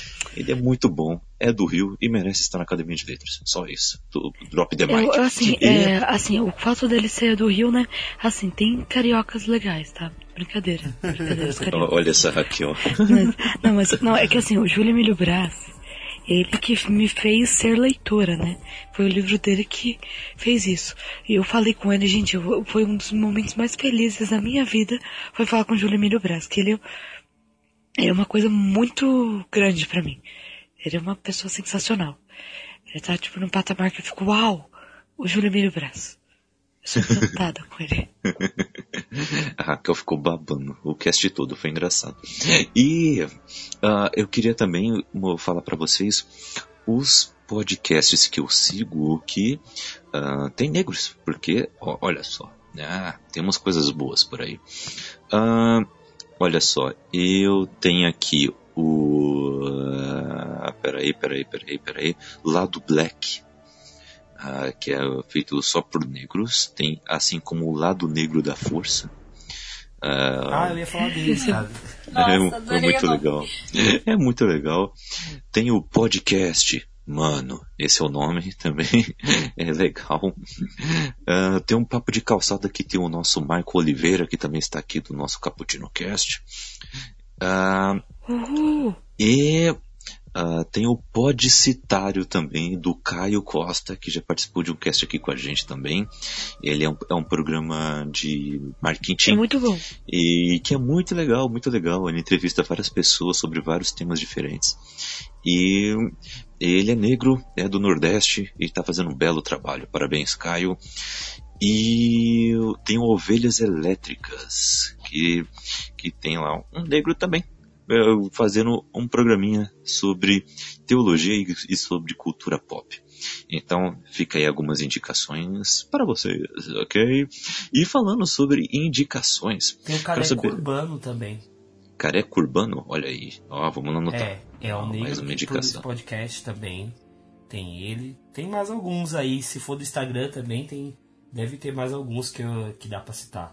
Legal, legal. Olha aí. Então Mas o legal do podcast é que você nem sabe, né, como que a pessoa é. Isso. é verdade. Mas você já sabe que a Carol é fresca, né? Só pela voz dela, né? A voz da Carol já, já mostra a frescura dela. Que bullying. Eu sofri Não vamos falar. Não vamos falar da frescofobia que existe nesse podcast, ok? Mas Desculpa, Carol.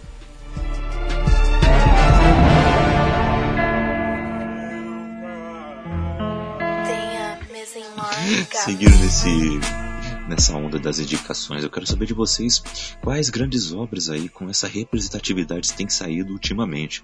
E antes de vocês roubarem a minha indicação aqui, a minha recomendação, eu vou falar primeiro que vocês, que é Pantera Negra, tá? Pantera Negra é o é o top dos tops, entendeu? Ele tem que ser indicado ao Oscar. Não que eu acredite que o Oscar seja justo, mas eu quero que ele esteja lá só pelo reconhecimento. Porque uma coisa que eu ouvi hoje num podcast ah, do Rapadura Cast. Ah, eles estavam falando sobre a história dos negros no cinema, né? E até eles citam, né, que ah, um deles fala, né? É, é triste, mas em duas horas de programa conseguimos falar sobre toda a história dos negros no cinema. E, mas, é triste, mas é a verdade. E caramba, caramba, é, é isso mesmo. E eles estavam citando uma coisa que, ah, que é fato. para um, para um negro ser reconhecido, ele não, basta ele ser bom. Ele tem que ser muito bom. Tem que ser muito bom, tem que ser o cara, né? E eles estavam citando sobre Will Smith, estavam citando sobre Denzel Washington, Viola Davis, eles são craques na atuação, entendeu? Eles têm que fazer muito para ter esse tipo de reconhecimento, né? É, dá sempre a alma, dá o sangue para ter esse tipo de coisa.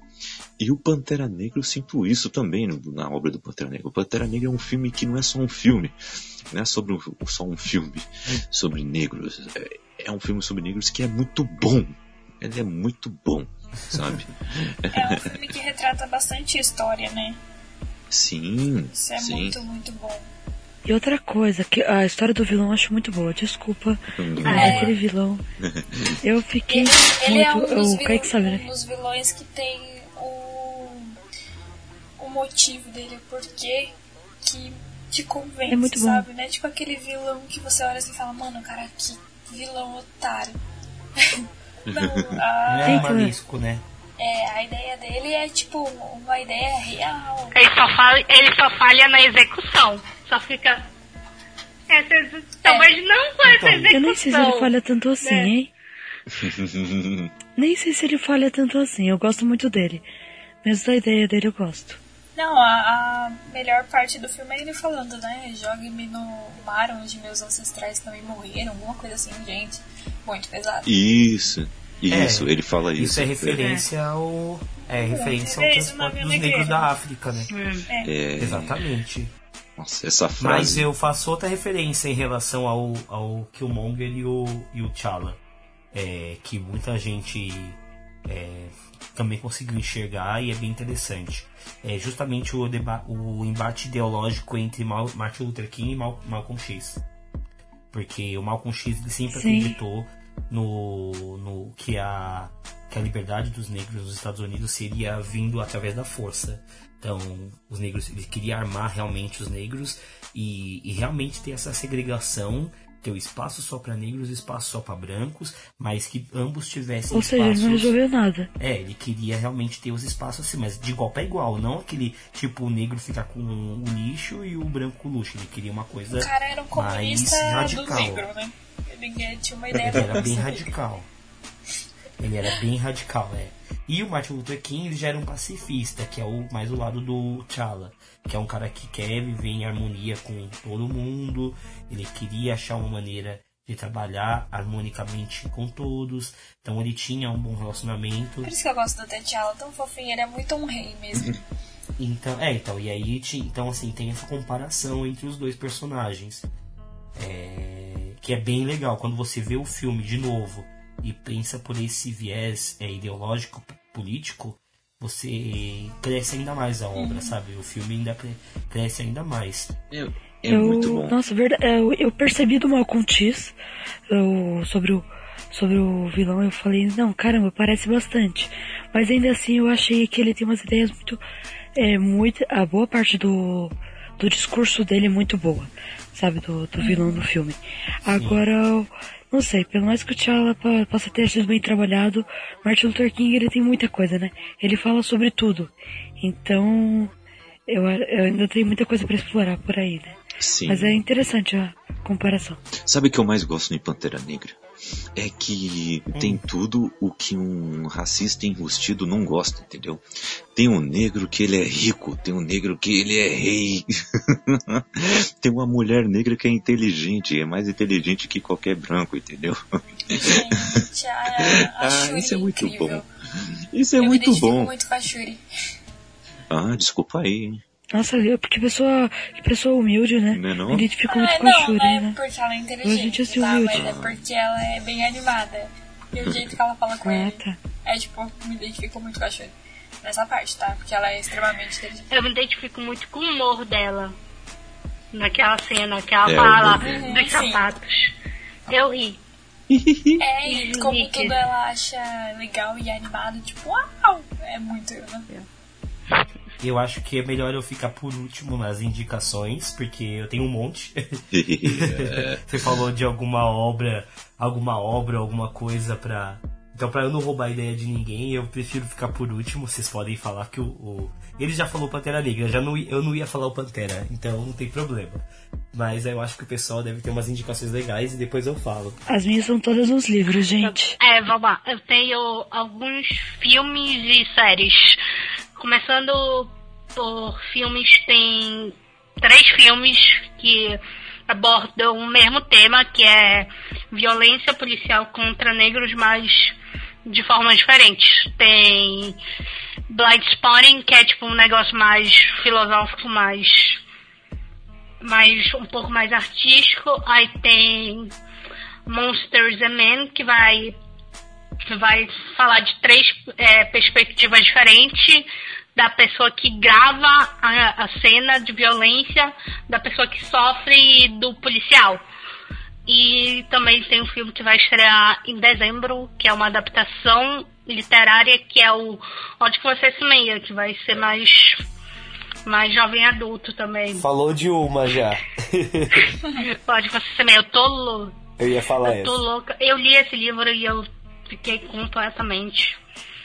Eu adorei esse. E também tem. É, mas tem o Sorry to Bother You, que é do Lakeith Stanfield, que é, parece ser um filme muito louco.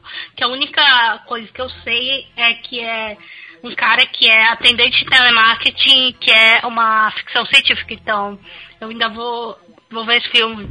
Tadinho. Mas parece ser muito bacana. e também tem um filme que estreou essa semana, que é Infiltrado na Clã, do Spy. Ah, ela falou de todos, né? Aí eu quis ficar por último, você lascou. né? E agora?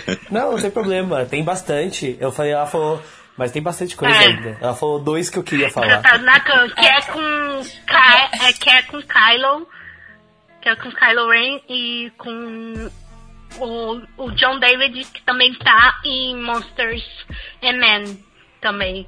Ele tá estreou essa semana. E duas séries que eu quero falar rapidinho, que é The Good Place, que é minha série favorita do ano. Não é minha série, é a segunda série favorita do ano.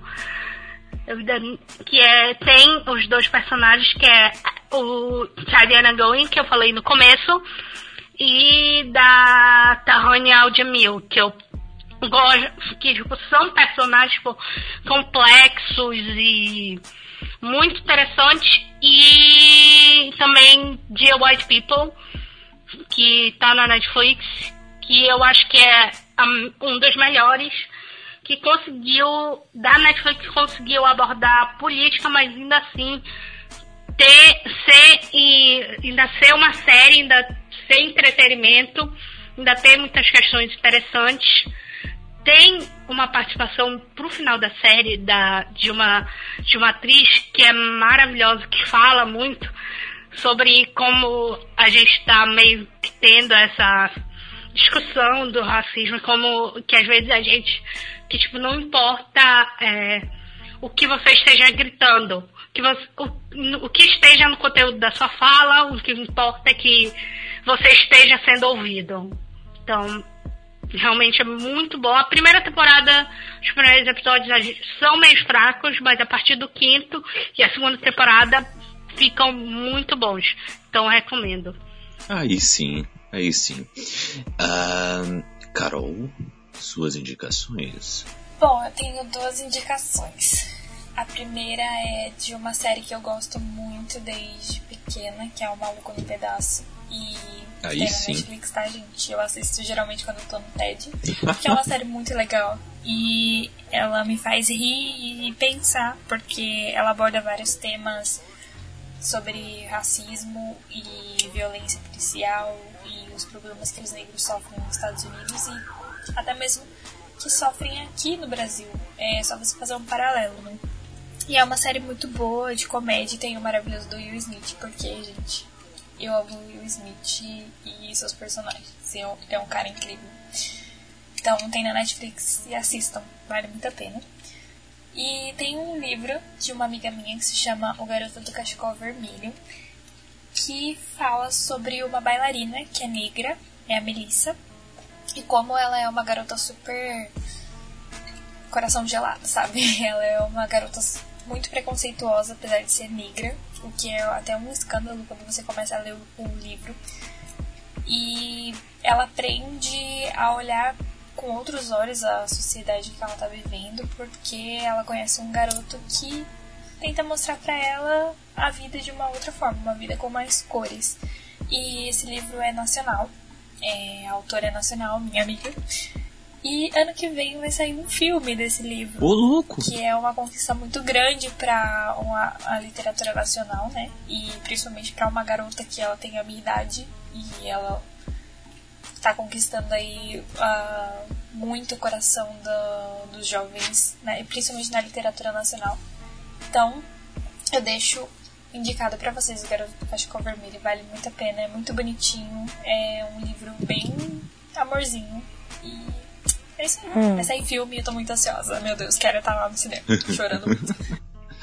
É, você consegue aí alguns passes VIPs, entendeu? É, fala assim. É, é tô afim. É, é da minha amiga. Olha, tô fazendo propaganda, amigo. tá certa. Essa é a Carol. Carol. E Raquelzinha, suas indicações literárias, por favor. Ah tá, antes eu vou fazer que não é literário. Ah, então tá bom. É um episódio de Black Mirror. O último episódio de Black Mirror, Black Musa. Que tem a Shuri. É muito bom. É muito. Tem a Shuri, é verdade protagonista é a Shuri, que ele começa a contar várias histórias, é, são várias histórias negras, ou seja, várias histórias pesadas, né? Que tem várias referências também em outros episódios. E só que é interessante que depois ela vai trabalhando um pouquinho melhor sobre a história da protagonista do episódio, ou a visitante do, do museu. É muito bom, muito interessante, tá bom? Mas ele não é tanto. Ele tem a história, mas não é tanto. Não é, não é toda a história sobre isso. Mas é bem legal recomendo.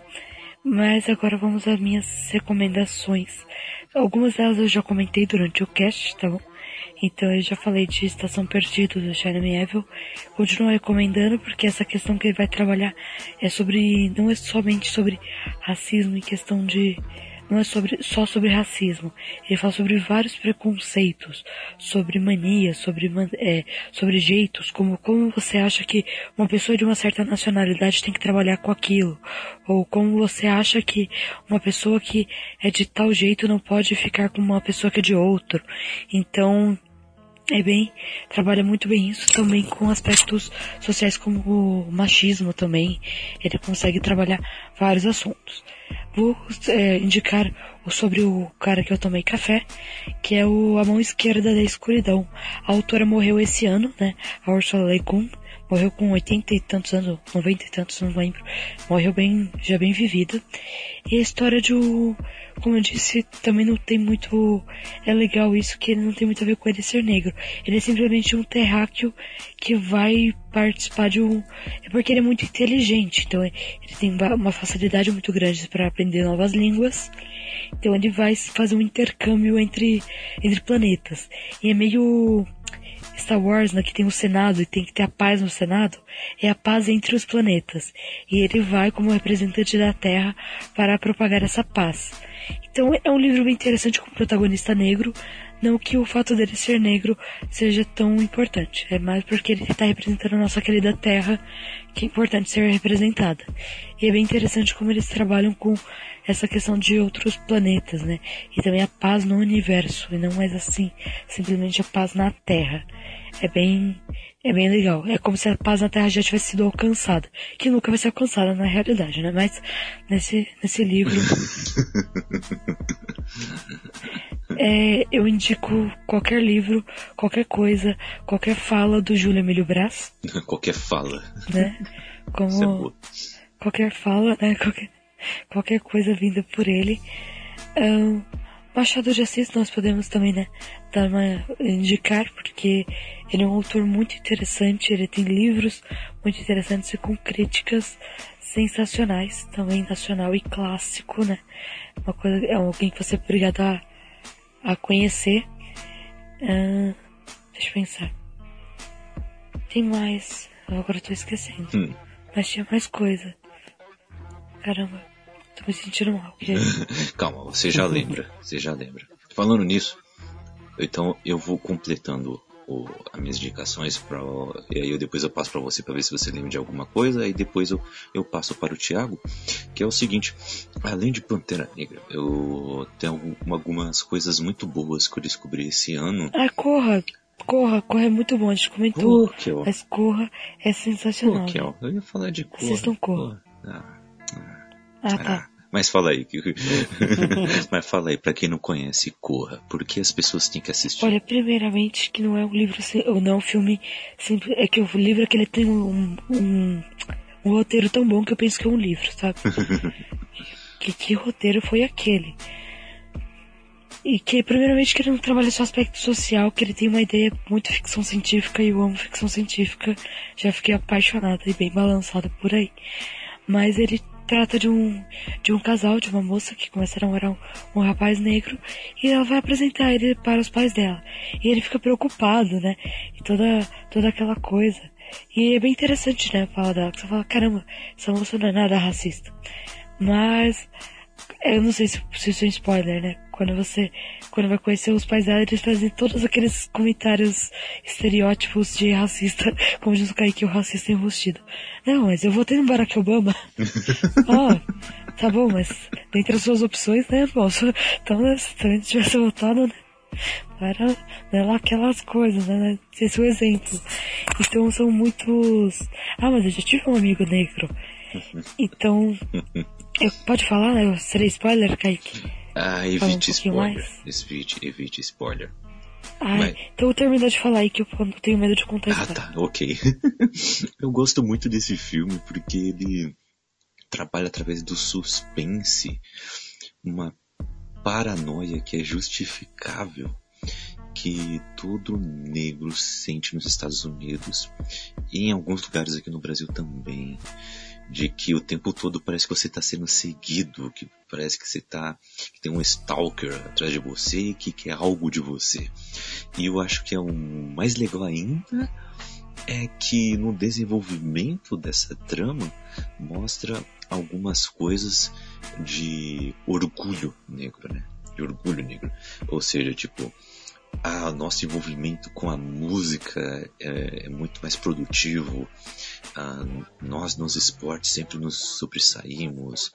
Ah, ou quando a gente quer fazer alguma coisa criativa, sempre é algo nunca antes vista. É uma coisa bem orgulho, sabe? Da cultura negra, sabe? E isso faz parte da trama, não tá jogado ali só por jogar. Isso tá ali por alguma coisa, sabe? Vai ser desenvolvido, tá? E eu não tô falando de tipo alguma superioridade, sabe? Porque eu acho que aí é trocar o problema, sabe? Se os brancos se sentem superiores aos negros, se a gente falar que os negros são superiores aos brancos, a gente tá trocando o problema. Ainda há segregação aí, sabe? Mas ter orgulho do É que já como conseguiu. algumas mulheres que querem ser feministas e Isso. Falam, ah, mulheres são melhores. Vó, parabéns, hein? É. Grande merda que você é. É, então. Exatamente, é o que eu penso também, que ó, tipo, é só trocar o problema. Mas nesse caso, né, e em alguns, ah, em alguns outros trabalhos também é desse jeito, de que ah, tem que ter orgulho do que já produziu, do que já fez e que é apagado e muitas vezes negligenciado pela história, do que já conseguiu, do que já fez. Então, acho legal que esse filme traz isso, além de ser um suspense muito bom. E quem tá falando isso é alguém que não gosta de filme de terror. Olha só. E eu gostaria de. Ele falou, amor, assiste um filme comigo, por favor. Olha isso, Raquel. E olha que ele odeia assistir qualquer coisa comigo. Nada a ver. Ele prefere assistir Nada a sozinho, ver, qualquer Nada a coisa. ver. Nossa, Porque Kaique. nada a ver, não acredito nela não. Merece um tapa. e eu tenho duas. Eu, eu tenho uma surpresa que eu gostaria de compartilhar com vocês, que é a série Manto e Adaga. Acabei de assistir, tipo, literalmente, um episódio e meio de Manto e Adaga e eu me surpreendi. Putz, porque os trailers me vendiam me vendiam um, um romance, sabe? Apenas um romance. E eles, se, eles descobrindo seus poderes. Aí, tipo, ah, ok, né? Mas eu me interessei mesmo assim, eu não sei explicar porquê, tá? Até hoje eu não sei explicar porquê. Eu me senti interessado mesmo sabendo que era um romance. E eu fui assistir. É, você gosta de um romance, é, amor? e- mas não, não é meu gênero preferido. Mas eu fui mesmo assim, porque eu me, me fisgou, não sei como. E eu não me arrependi. Que série boa, meu. Caramba, tem um drama que é muito bem trabalhado, os atores são bons. O... É uma história complexa, tem umas 200 mil camadas nessa história sendo trabalhada. E é muito bom mesmo, eu recomendo para vocês, viu? Eu aqui nem terminei de assistir, mas já recomendo. E Eu pensei que você ia falar da Octavia. E agora que vem, Raquel. E uma coisa muito boa Ah, que eu li esse ano foi o livro Kindred, Laços de Sangue, da escritora Octavia Butler, saindo agora pela editora Morro Branco, que está investindo pesado nessa escritora, está lançando vários livros dela. Ah, eu e Raquel, inclusive, compramos dois livros dela nessa Black Friday, e porque diminuiu um pouco o preço, né? Porque estava um preço exorbitante, agora diminuiu um pouco para um preço normal, aí compramos. É, esse livro, Kindred, é sensacional. É uma ficção científica que não é ficção científica, e mesmo assim é muito bom. É que, assim, ah, nessa história é uma, uma mulher negra se casa com um homem branco, e eles estão de mudança, e, ah, eu, e eles então ah, sofrem um dilema, né? Porque ela, essa mulher negra, que é a protagonista da história, ela acaba sendo tele, teletransportada no tempo para muitos anos atrás, para uma época colonial nos Estados Unidos. No colonial não, né? Mas uma época de guerra civil nos Estados Unidos. E ela vai para logo na região do, do país onde a escravidão é legalizada, é forçada, é obrigatória e Ah, poxa, bichinha é mais, Vixe. mais. tem mais má sorte do que eu. Ex- exatamente. E Que se eu fosse transportada pra um passado ou um futuro, eu iria pra uma época onde ia me ferrar. Sei. Bem real. Tipo, hoje, às vezes, É. o pior é quando você nem é transportado, né? Você só pega um ônibus e já fala, caramba, que vida de merda, eu tô no- na época horrível. Putz, aqui, ó. É. Mas então, e, e ela, eu, e ela fica por um tempo e depois ela teletransporta de volta pro presente do nada, sabe? Ela não sabe como, como controlar isso. E ela sofre com essa pressão ah, psicológica porque ela não sabe quando que ela vai. Então ela tá o tempo todo com essa paranoia. E, e então ela acaba descobrindo por que ela, é trans- ela é transportada para aquele lugar em específico, na vida de algumas pessoas em específico, e é trabalhado o racismo naquela época, o racismo no presente, ah, os dilemas dessa protagonista que ela tem que enfrentar, o, como ela lida com outros negros que estão acomodados com a situação e outros que são um pouco mais rebeldes com a situação. É um livro excelente, ah, você lê rápido, a diagramação é muito boa e é um livro que eu vou indicar para muita gente. Eu já me apaixonei por essa senhora, Octavia Butler, quero ler mais dela e indico para todos, ok? E agora é o momento. Agora é o Lembrei, momento. Ah, Raquel lembrou? eu lembrei de um, E, fala aí, Raquel. lembrei de um, que eu tinha esquecido. Tacão de Ferro, do Jack London. Ele tem um protagonista negro muito forte, literalmente forte. Foi o único bombado que eu respeito. Ô louco. né? Não, porque. Porque o. o Ernest, o nome dele. É a história de uma. de uma mulher da. da elite. É um livro socialista, tá? Mas ele é muito bom. Ele, ele, eu, eu não concordo com muitas ideias dele, mas assim, ele é sensacional. Ele expõe de uma maneira muito boa. E o Ernest, ele é um. Ele é um homem negro da, da classe operária que já viu muita coisa, já viu muita gente sofrer por isso, muita gente morrer e ele quer uma, uma revolta, ele quer começar uma revolução. E só que ele é muito inteligente. Ele é extremamente inteligente. Então ele começa, ele tá lá falando em uma praça e o, o esse senhor que é o pai da, da, da futura esposa dele, né, que também é uma, uma- a, a segunda protagonista, né? Ela é a coadjuvante ali. Ele passa, ele ouve, ele fala, ele fala assim, cara, esse cara fala muito bem. Eu vou levar ele pra falar na minha casa. Porque ele fala muito bem, então eu quero que ele fale para os meus convidados. E ele leva, e os convidados dele detestam, porque ele tá falando coisas contra aquilo que eles acreditam. Mas o pai dela realmente gosta do conhecimento. Então ele vê que aquele cara, que aquele cara fala tem sentido e quer ajudar ele, ele quer entender melhor e quer é, participar dessa, dessa luta. E é muito interessante, porque ela vai entrar nessa, nessa briga junto com, muitas pessoas ali, vai conhecer muita gente que ficou deficiente, gente que tá morrendo, gente que foi descartada depois, e mulheres que tiveram muitos filhos e que foram estupradas, e pessoas que sofreram todo tipo de violência, e a maior parte deles são negros, né? E é muito interessante, muito interessante mesmo. Tacão de Ferro, de 1917. Long. Legal, aí sim, Raquel. E Thiago, agora é sua vez de brilhar, viu? Agora é sua vez de mostrar por que veio pra esse cast. Ah, entendeu? É, agora é hora de você. Mostra que só não, não apenas repu- porque o crepúsculo brilha. Manda bala aí, mano. Ai, não. então, bom, é, eu vou falar alguns filmes. Eu vou, filmes eu vou falar menos porque eu tenho assistido pouco filmes, mas enfim. ah, um dos filmes que eu vou indicar é Selma. Concorreu ao Oscar aí há uns, acho que uns dois anos atrás, que conta justamente da luta do Martin Luther King para conseguir o direito de voto dos negros.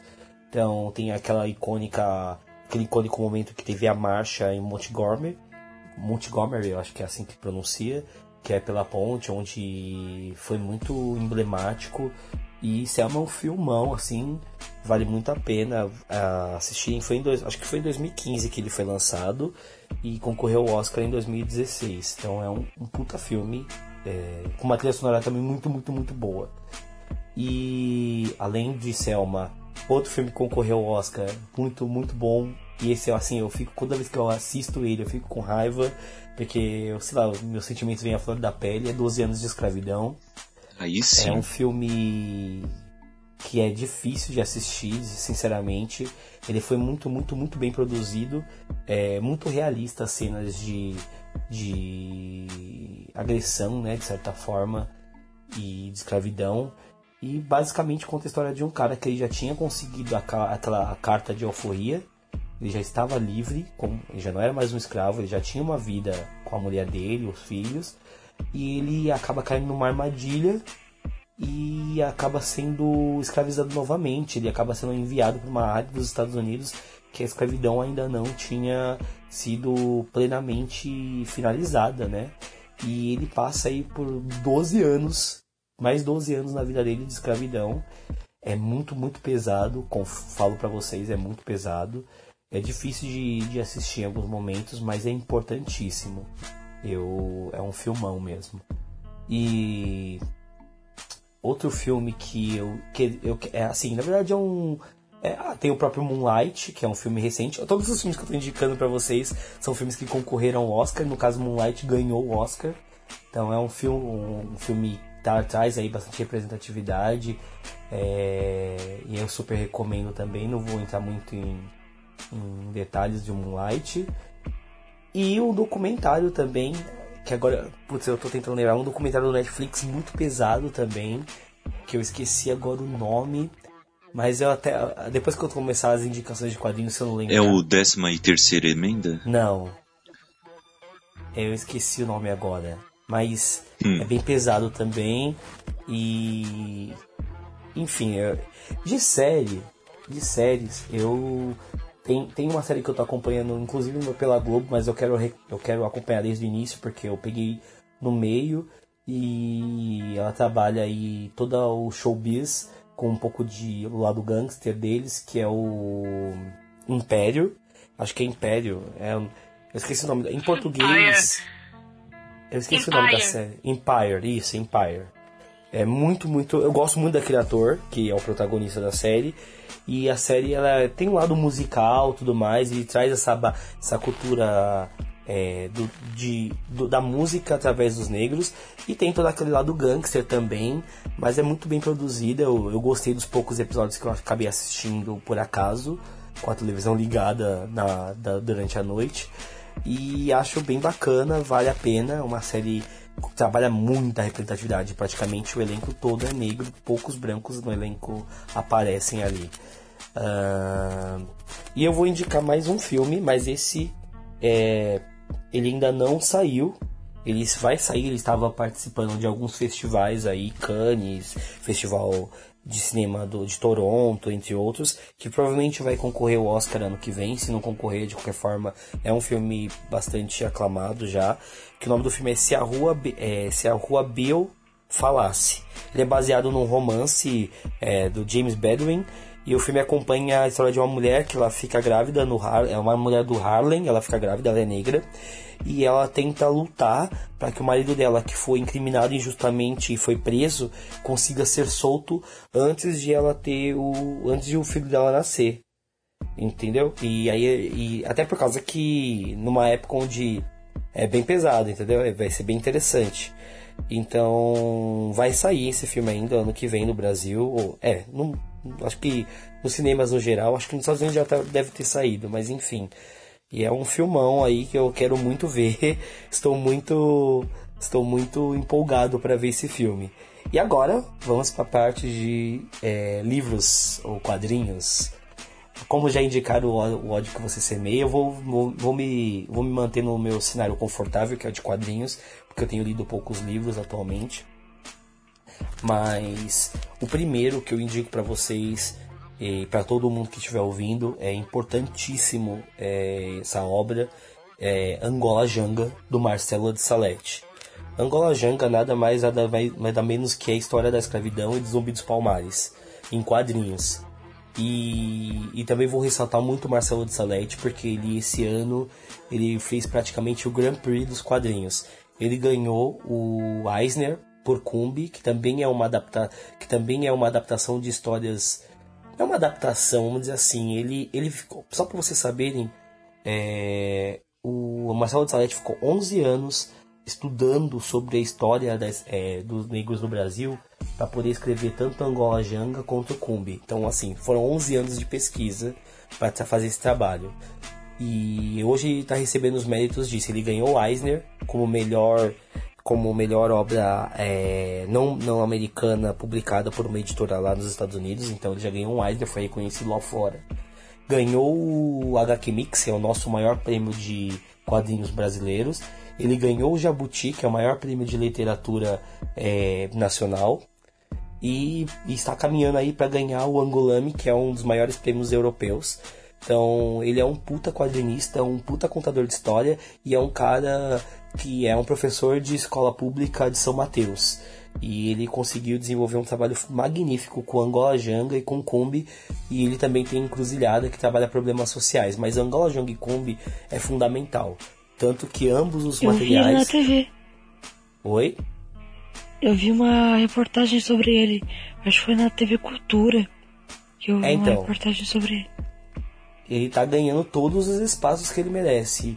E ele ele também as duas obras dele estão estavam sendo selecionadas para estar em sala de aula para as aulas de história, porque é muito muito bem feito, gente, é muito bem feito mesmo. Que e legal. junto a ele, agora eu vou citar uma, uma autora nacional que adaptou uma outra, que adaptou a história de uma outra autora muito importante na nossa literatura, mas que pouco é reconhecida. É a Silene Barbosa e o João Pinheiro que fizeram um quadrinho chamado Carolina, publicado pela editora Veneta.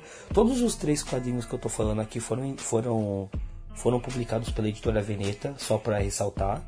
É, e Carolina, ele conta a história da Carolina de Jesus, que é uma mulher que era favelada da favela do Canindé, e ela conseguiu é, virar uma poeta, que era o sonho dela.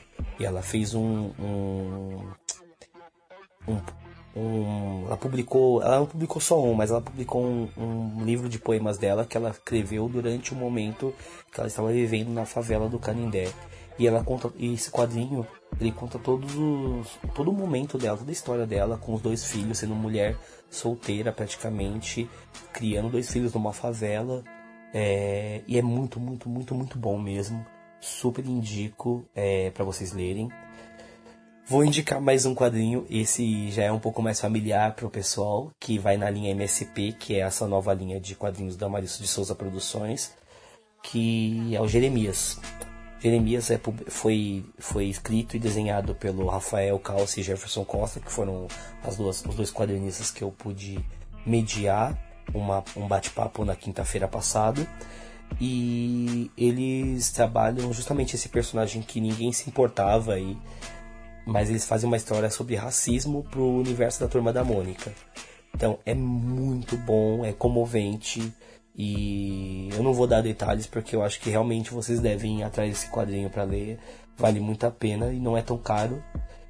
E vocês encontram em bancas e livrarias ainda, acredito, porque ela é a 18ª MSP que foi lançada no número de 20, 21. Foram lançadas só duas depois dela. Então vocês conseguem encontrar ainda nas bancas ou livrarias.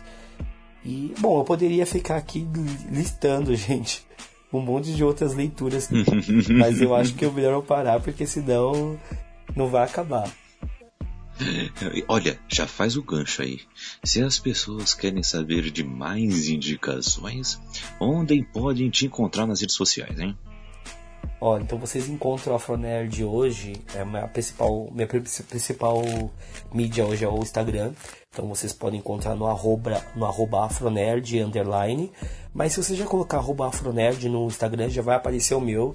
Porque como eu tenho uma frequência de postagem muito grande, eu já superei todo mundo que tá usando afronerd no, no Instagram. Mentira, até a ele tag, é famoso, gente. até a É, é, é outro Aquele nível. é muito famosinho, É gente. outro nível. É outro Ele é bem nível. famosinho. Não. Daqui a pouco ele tem uma conta verificada. É, Pra vocês terem ideia, eu Mas conheci um que- cara que. Eu conheci um cara que ganhou um sorteio do Afronerd. E ficou tipo, porque ele é tão grande que tem até é sorteios. verdade. entendeu? É verdade. Que isso, gente. Outro nível, Vai tá? ter sorteio em breve falando nisso. Aí sim. Vai ter sorteio em breve. Vocês deviam ter participado do meu sorteio. Eu fiz um sorteio há uns, um tempo atrás, antes daquele que, o, que ele ganhou, que era o ingresso da CCXP. Eu cheguei a sortear o ingresso de sábado. Eu, eu tava nesse. co- Eu tava lá. Eu tava lá participando. Ó, Eu não ganhei, mas eu estava lá. Que pena que você não ganha. Mas eu, eu fico muito feliz quando alguém que eu conheço ganha. é legal. Mas enfim, É, então, mas eu Então- tava participando.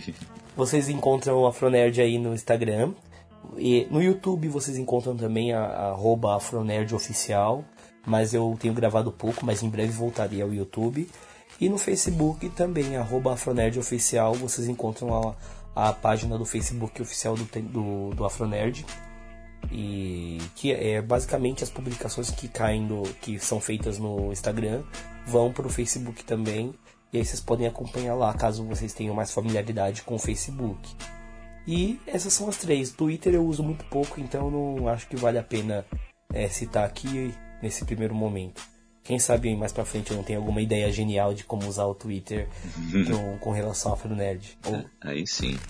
Mas pode ser só você mesmo, Thiago, tá? Você pode só se indicar. Não precisa ser só a página. tá bom. o, o- você vê que o cara é tão famoso que a, a conta no, no YouTube é Afronerd oficial, entendeu? É outro nível. Sabe que a pessoa é importante quando tem oficial, É, né? Sabe quando é importante quando tem oficial no nome, né? Essa é a verdade. Jamais. Jamais. Ah, Basicamente é porque não tinha mais só Afronerd. De boa. As pessoas irão acompanhar, tenho certeza disso. E seguindo aqui, Raquel, onde as pessoas podem te achar nas redes sociais? Olha, apesar de eu não ser uma pessoa muito sociável e usar muito pouco minhas redes sociais, vocês podem me encontrar no Instagram, arroba Raquel Machado, ou no Twitter, como é meu Twitter, Kaique? Arroba Raquel Cortez? Não, Kelsa Machado. Eu não sei nem no meu Twitter. mas eu não recomendo que me sigam, mas caso queiram seguir, é mais uma maneira de fazer inimigos lá nas redes sociais. Ela faz um terror, né? Complicado. E, Carol, onde as pessoas podem te é achar? Amorzinho de pessoa? A Raquel é um, um doce. Amargo no final, mas é doce. Carol, onde as pessoas podem te encontrar nas redes sociais? Então, gente, ultimamente eu tenho usado muito mais o Instagram do que o Twitter, então eu vou deixar o meu Instagram aqui pra vocês, é arroba. E desse Instagram também tenho outro que é um Instagram pra textos, então se você quiser encontrar, tá lá no, na bio do meu perfil, tá super facinho, é Flor de Margarida, você pode encontrar, seguir, se você gosta de uns textinhos bem bonitinhos pra você dar uma curtida. É, e também você pode me encontrar no, na Amazon com o meu conto de Natal, que saiu ano passado, já, tem, já vai fazer um ano, gente, agora em dezembro. Chocada, chocada, chocada, chocadíssima. Já vai fazer um ano isso, mas enfim. Você pode me encontrar na Amazon, o nome dele é Chamas de Esperança. E tá super baratinho, R$1,99 você pode adquirir, ou você pode esperar a promoção então de Natal aí que eu vou deixar grátis. Daí você encontra baixa, lê e vem falar comigo. Quero muito saber o que vocês acharam. Olha aí, é escritora famosíssima na podosfera. okay. Conceituada. Outro nível também. e, Natália, onde as pessoas podem te achar nas redes sociais? Elas podem me achar no Instagram e no Twitter, arroba. Lá eu faço algumas críticas de filmes, séries, livros, normalmente LGBTs. Então, podem lá. Bacana. Bacana. Olha aí, outra produtora de conteúdo também. Só falta o oficial no nick, entendeu? eu, eu estou no, no Twitter e no Instagram, arroba CKZKaique. Eu vou lá e posto de vez em quando, vocês vão gostar eu acho. E também estou naquelas plataformas de leitura, né? Scoob e Goodreads. Então chega lá, venha cá, vamos conversar um pouquinho sobre nossas leituras. E o livro que eu e a Raquel lançamos na Amazon está lá também por R$1,99, mais barato que um pastel de feira. É o Nas Sombras da Mente, com um protagonista negro, um thriller psicológico, suspense policial, poderes extraordinários e tudo mais que você pode pedir. selinho de Carol de aprovação. De aprovação Exatamente. Carol, né? É, Não Carol tá no prefácio. Ordem, eu já tô dormindo, tá, gente? Eita, nós. Mas a Carol está no prefácio deste livro, ok? E temos novidades aí, galera. Eu e Raquel conseguimos um contrato com a editora Constelação. Então, em 2019, teremos livro físico, sim, senhores. Teremos Oh. livro físico, dedicatórias e tudo mais. Ah, a edição será bonitíssima, vocês vão gostar. E em breve traremos mais novidades, viu? 2019 vem com tudo, ok? Então é isso aí, galera. Ficamos por aqui. Fiquem com Deus e leiam mais negros e negras, que tem muito trabalho bom por aí para você também. Falou, galera. Tchau. Tchau. Tchau, gente. Tchau. Tchau, galera. Stop, I know what you got, I got a nigga, stop, I